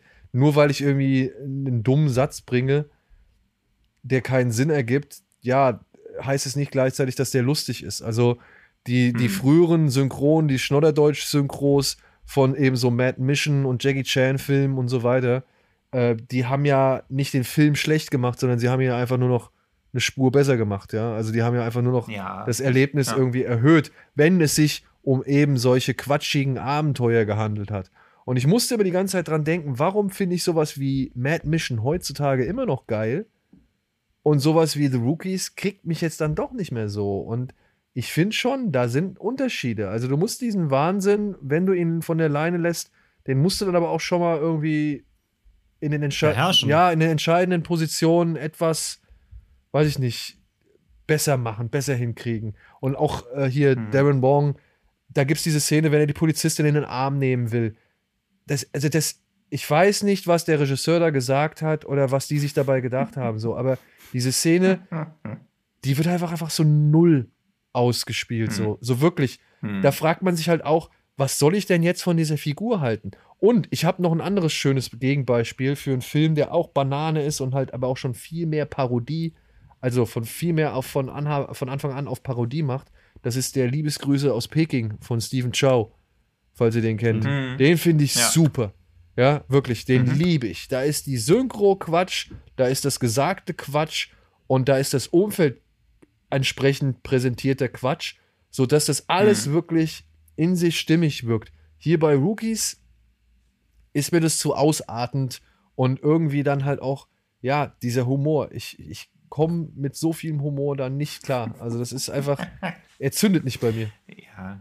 Ja, also Ja, ich ich habe mein, ich hab so tatsächlich Film- voll einmal Vanguard-Vibes, wie gesagt, gehabt und ich musste auch, wir haben es in unserem Special gehabt, so Bleeding Steel war bei mir Ja, so die mhm. Vibes, weil der, weil der so von seiner, von seiner Überladen, der Überladenheit war ja genauso. Ich konnte dem Film einfach irgendwann nicht mehr folgen oder beziehungsweise mein Gehirn hat auch einfach ausgeschaltet, weil ich zu viel Input hatte mit Bullshit. Ja, ich- Ähm, also so Bleeding Steel, Vanguard-Richtung so. Wenn ihr, die mal, wenn ihr die geguckt habt und das euch gefällt, dann guckt euch Rookie an, aber wenn ihr da schon Abstand genommen habt, dann wird euch wahrscheinlich Rookie auch nicht abholen. ich bin da halt immer völlig in so einem Stockholm-Syndrom drin und ergebe mich dem Ganzen alles, um das irgendwie ertragen zu können. Aber ich habe echt viel gelacht und wem halt irgendwie Hobson Shaw ein zu bodenständiges Drama ist, wird bei sowas halt schon seine Freude haben. Das, das sage ich ich halt meine, auch. das ist ein Film, wo in einem Autorennen zwei Schnecken gezeigt werden, wo die eine von dem Fahrtwind von dem einen Auto weggerissen wird und die andere Schrecke schreit ganz laut vor Entsetzen auf. Also, ja. Und die zweite, das, da muss ich schon meinen Hut zollen vor so viel absurden Ideen pro Minute. und die zweite Schnecke bleibt am Kopf des Hauptdarstellers kleben, der sie dann wegwischt und den Schleim von der Schnecke bei seiner Kollegin abwischt. Wo ich halt auch gedacht habe, Alter, das ist echt ja, das Ja, Das ich ist ja, so sind infantil. das Das, sind- das das ist so klar, also. infantil. Aber das sind, das sind so kleine Ja. Momente, wo ich mir denke, ja, okay, das ist wirklich, das ist so Ace Ventura-Humor, wo auch so Sachen ganz immer oft so im Hintergrund nur passieren, die du erst gar nicht, gar nicht mitbekommst, die auch völlig Ja. egal sind für den Film. Klar, wie gesagt, da kann man dann, ich finde es auch wieder lustig, aber in dieser Menge, in der Masse und wie, wie ja. der, der Film will ja irgendwie dann trotzdem eben, das ist ja das Problem, manchmal trotzdem irgendwie sagen, er will trotzdem irgendwie ein, ein Actionfilm sein. Aber Ja. das hast du vorhin gesagt, glaube ich, Tino, der untergräbt halt immer alles dann mit einem dummen Gag. Und alles musst du halt nicht mit einem dummen Gag auflösen. So. Und das macht der Film zu viel. ja, aber auch mit seiner. Ja, oder halt auch, wo sie mit den Autos um dieses kleine Polizeiautos Das sich im ich- Kreis das drehen. fand ich auch richtig cool. bestimmt drei. Das fand ich auch cool. Das geht ja auch drei Minuten. Und dann am Ende, wo du denkst, oh, das war jetzt mal lustig, erschießt der Bösewicht dann halt einfach diesen armen Polizisten. Dann Ja. denkst du auch wieder, das ist doch tonal jetzt auch wieder Ja. völlig unangenehm. Und dann soll es plötzlich rührend sein, kurz, ja. Ja. Und dann denkt man auch so, was ist da Ja. los? Ja, das fand ich auch cool, aber es war schon ein bisschen absurd, Aber auch, da- wie sie dann nur im Kreis fahren. Aber das sind die Momente, die es für mich halt eben nicht zur Parodie machen, sondern die es halt wieder dann irgendwie zu einem Actionfilm oder zu einem ernst gemeinten Abenteuer mal machen, das halt sagt, okay, ich mache aber auch viel Quatsch und viel Nonsens. Nur irgendwie passt das nicht so ganz. Also wenn man sich die alten Jackie Chan-Filme zum Vergleich anguckt, da war die Balance einfach viel, viel stimmiger. Da hattest du, da hattest du, keine Ahnung, Wucht in den Szenen, wenn es irgendwie aufs Maul gab. Da hattest du Staunen und Angst in den Szenen, in denen Jackie Chan wieder sein Leben riskiert hat. Und du hast gelacht in den Szenen irgendwie, in denen Jackie Chan Quatsch gemacht hat. So. Also, das, das hat sich irgendwie alles stimmiger ineinander gefügt. Und hier bei, Hm. bei, bei The Rookies passiert ja alles auf einmal. Ja, Ja. das ist ja einfach so. Du hast eine humorvolle Szene, in der irgendwie eine Explosion vorkommt und gleichzeitig der Tod eines irgendwie Nebendarstellers betrauert werden soll. Also, das ist halt so, so exzessiv. Hm. Ja, aber ich finde das gut. Das ist auch ein bisschen wie diese, diese Jelly Beans Packung, die es früher gab, wo auch so noch so Popelgeschmack und so mit drin war. Und ich finde halt so Filme wie The Rookies sind ja auch wie so eine Wundertüte. Also man denkt ja, okay, das ist jetzt halt wieder irgend so ein billig runtergekurbelter Kram aus Fernost, wird nicht so sonderlich teuer gewesen sein. Dann legt man ihn ein und denkst du nach zwei Minuten schon, okay, das mit dem Hubschrauber, das setzt schon so einen Maßstab. Und das war ja noch eher Understatement, diese Szene, die in vielen Filmen schon Overstatement war. Und dann denkt man so, ja, okay, ist halt wie so eine Packung von diesen Jelly Beans. Vieles wird ganz strange schmecken, aber man isst ja trotzdem auf. Oder man will generell keine Jelly Beans. Ja. So sehe ich das. Jetzt könnt ihr entscheiden, ob ihr Ja. diese asiatischen Jellybeans euch in der 800.000 Gramm Packung geben wollt oder eben halt dann aus auslassen. Es gibt auf jeden Also, Fall. also, also Rookies und She Dies Tomorrow kommen in Deutschland am selben Tag raus, also habt ihr genau die Wahl zwischen, zwischen den beiden. Ja. So, so viel dazu. Und damit auch zur Auflösung unserer neuen Rubrik. Glitschig, giftig, euphorisch. Der Schrecken vom Amazon. Und ja, wir haben einen ersten Gewinner. Schon in der ersten Ausgabe. Wer hätte es gedacht? Ja, krass. Ja? Ja, das stimmt. Denn äh, wir haben auf äh, Insta, wer uns noch nicht folgt, äh, Genre-geschehen, haben wir tatsächlich ähm, eine Nachricht bekommen, einen Kommentar und äh, mit der richtigen Antwort auf Tinos äh, vorgetragene Amazon-Kritik von letzter Woche. Denn ähm, ja, ich hatte, ich hatte recht auch. Ja, Es war Hereditary tatsächlich. Wie ich äh, getippt hatte, äh, wer sich nicht mehr erinnert, das war das mit den hässlichen Menschen. Ähm, wo der Rezensent geschrieben hatte, dass im Film alle Menschen hässlich sind. Äh, ja, es war Hereditary tatsächlich. Ja, ein Stern für Hereditary, das ist Amazon.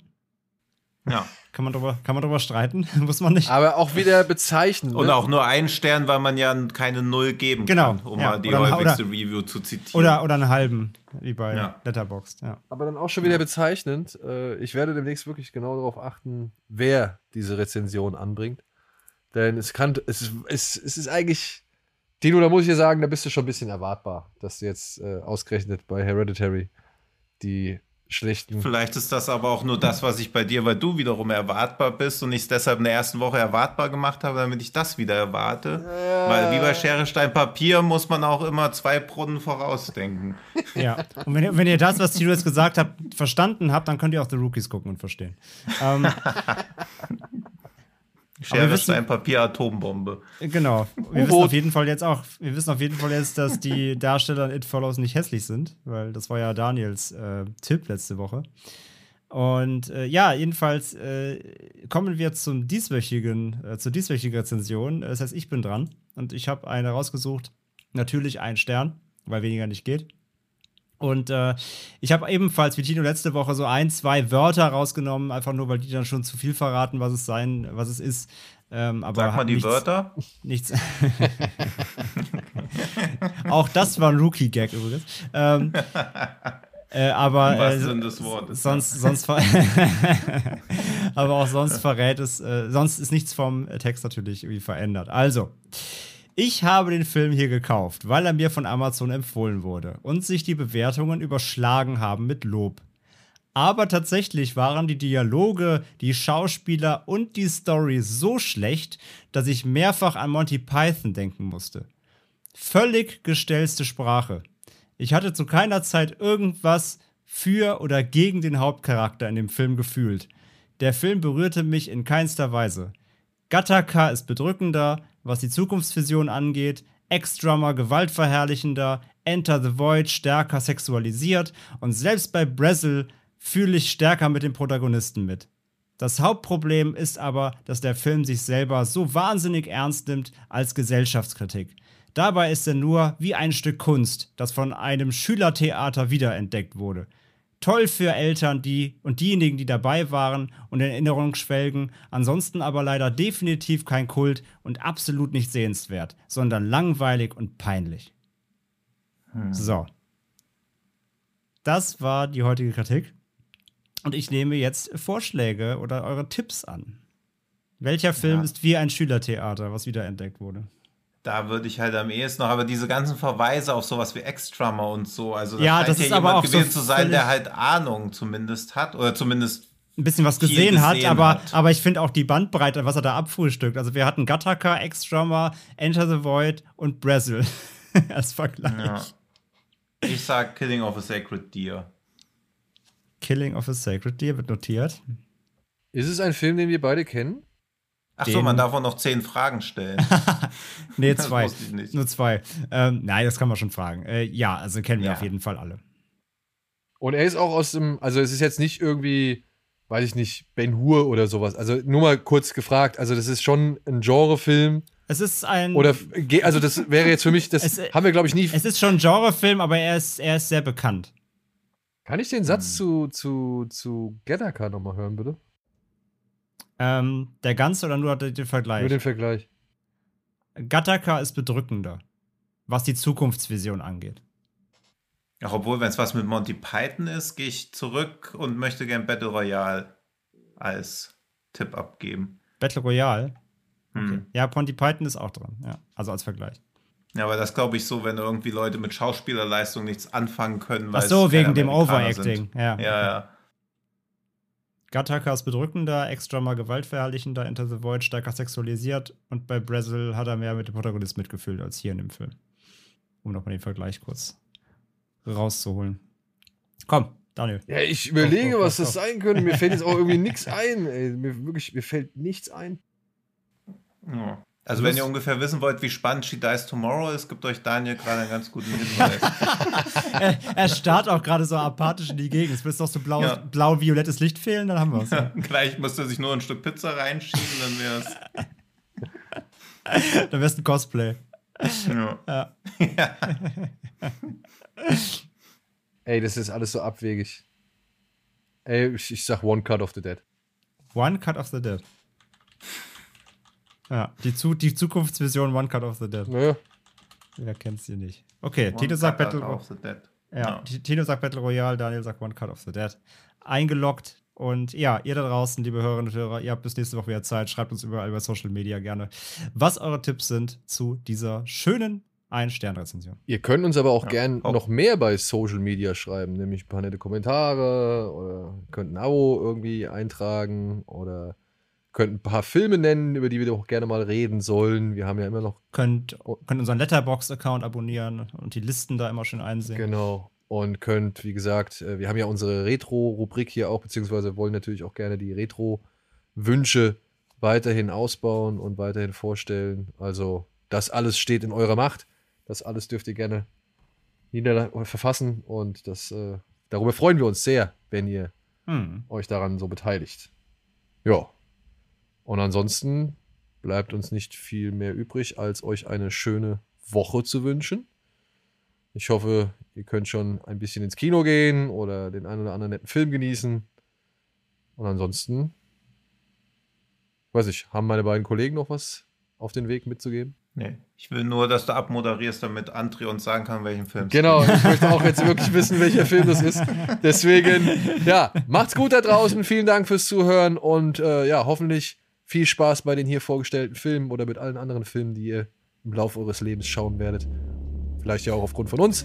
Und ansonsten bis spätestens nächste Woche. Tschüss! Tschüss. Ciao, ciao.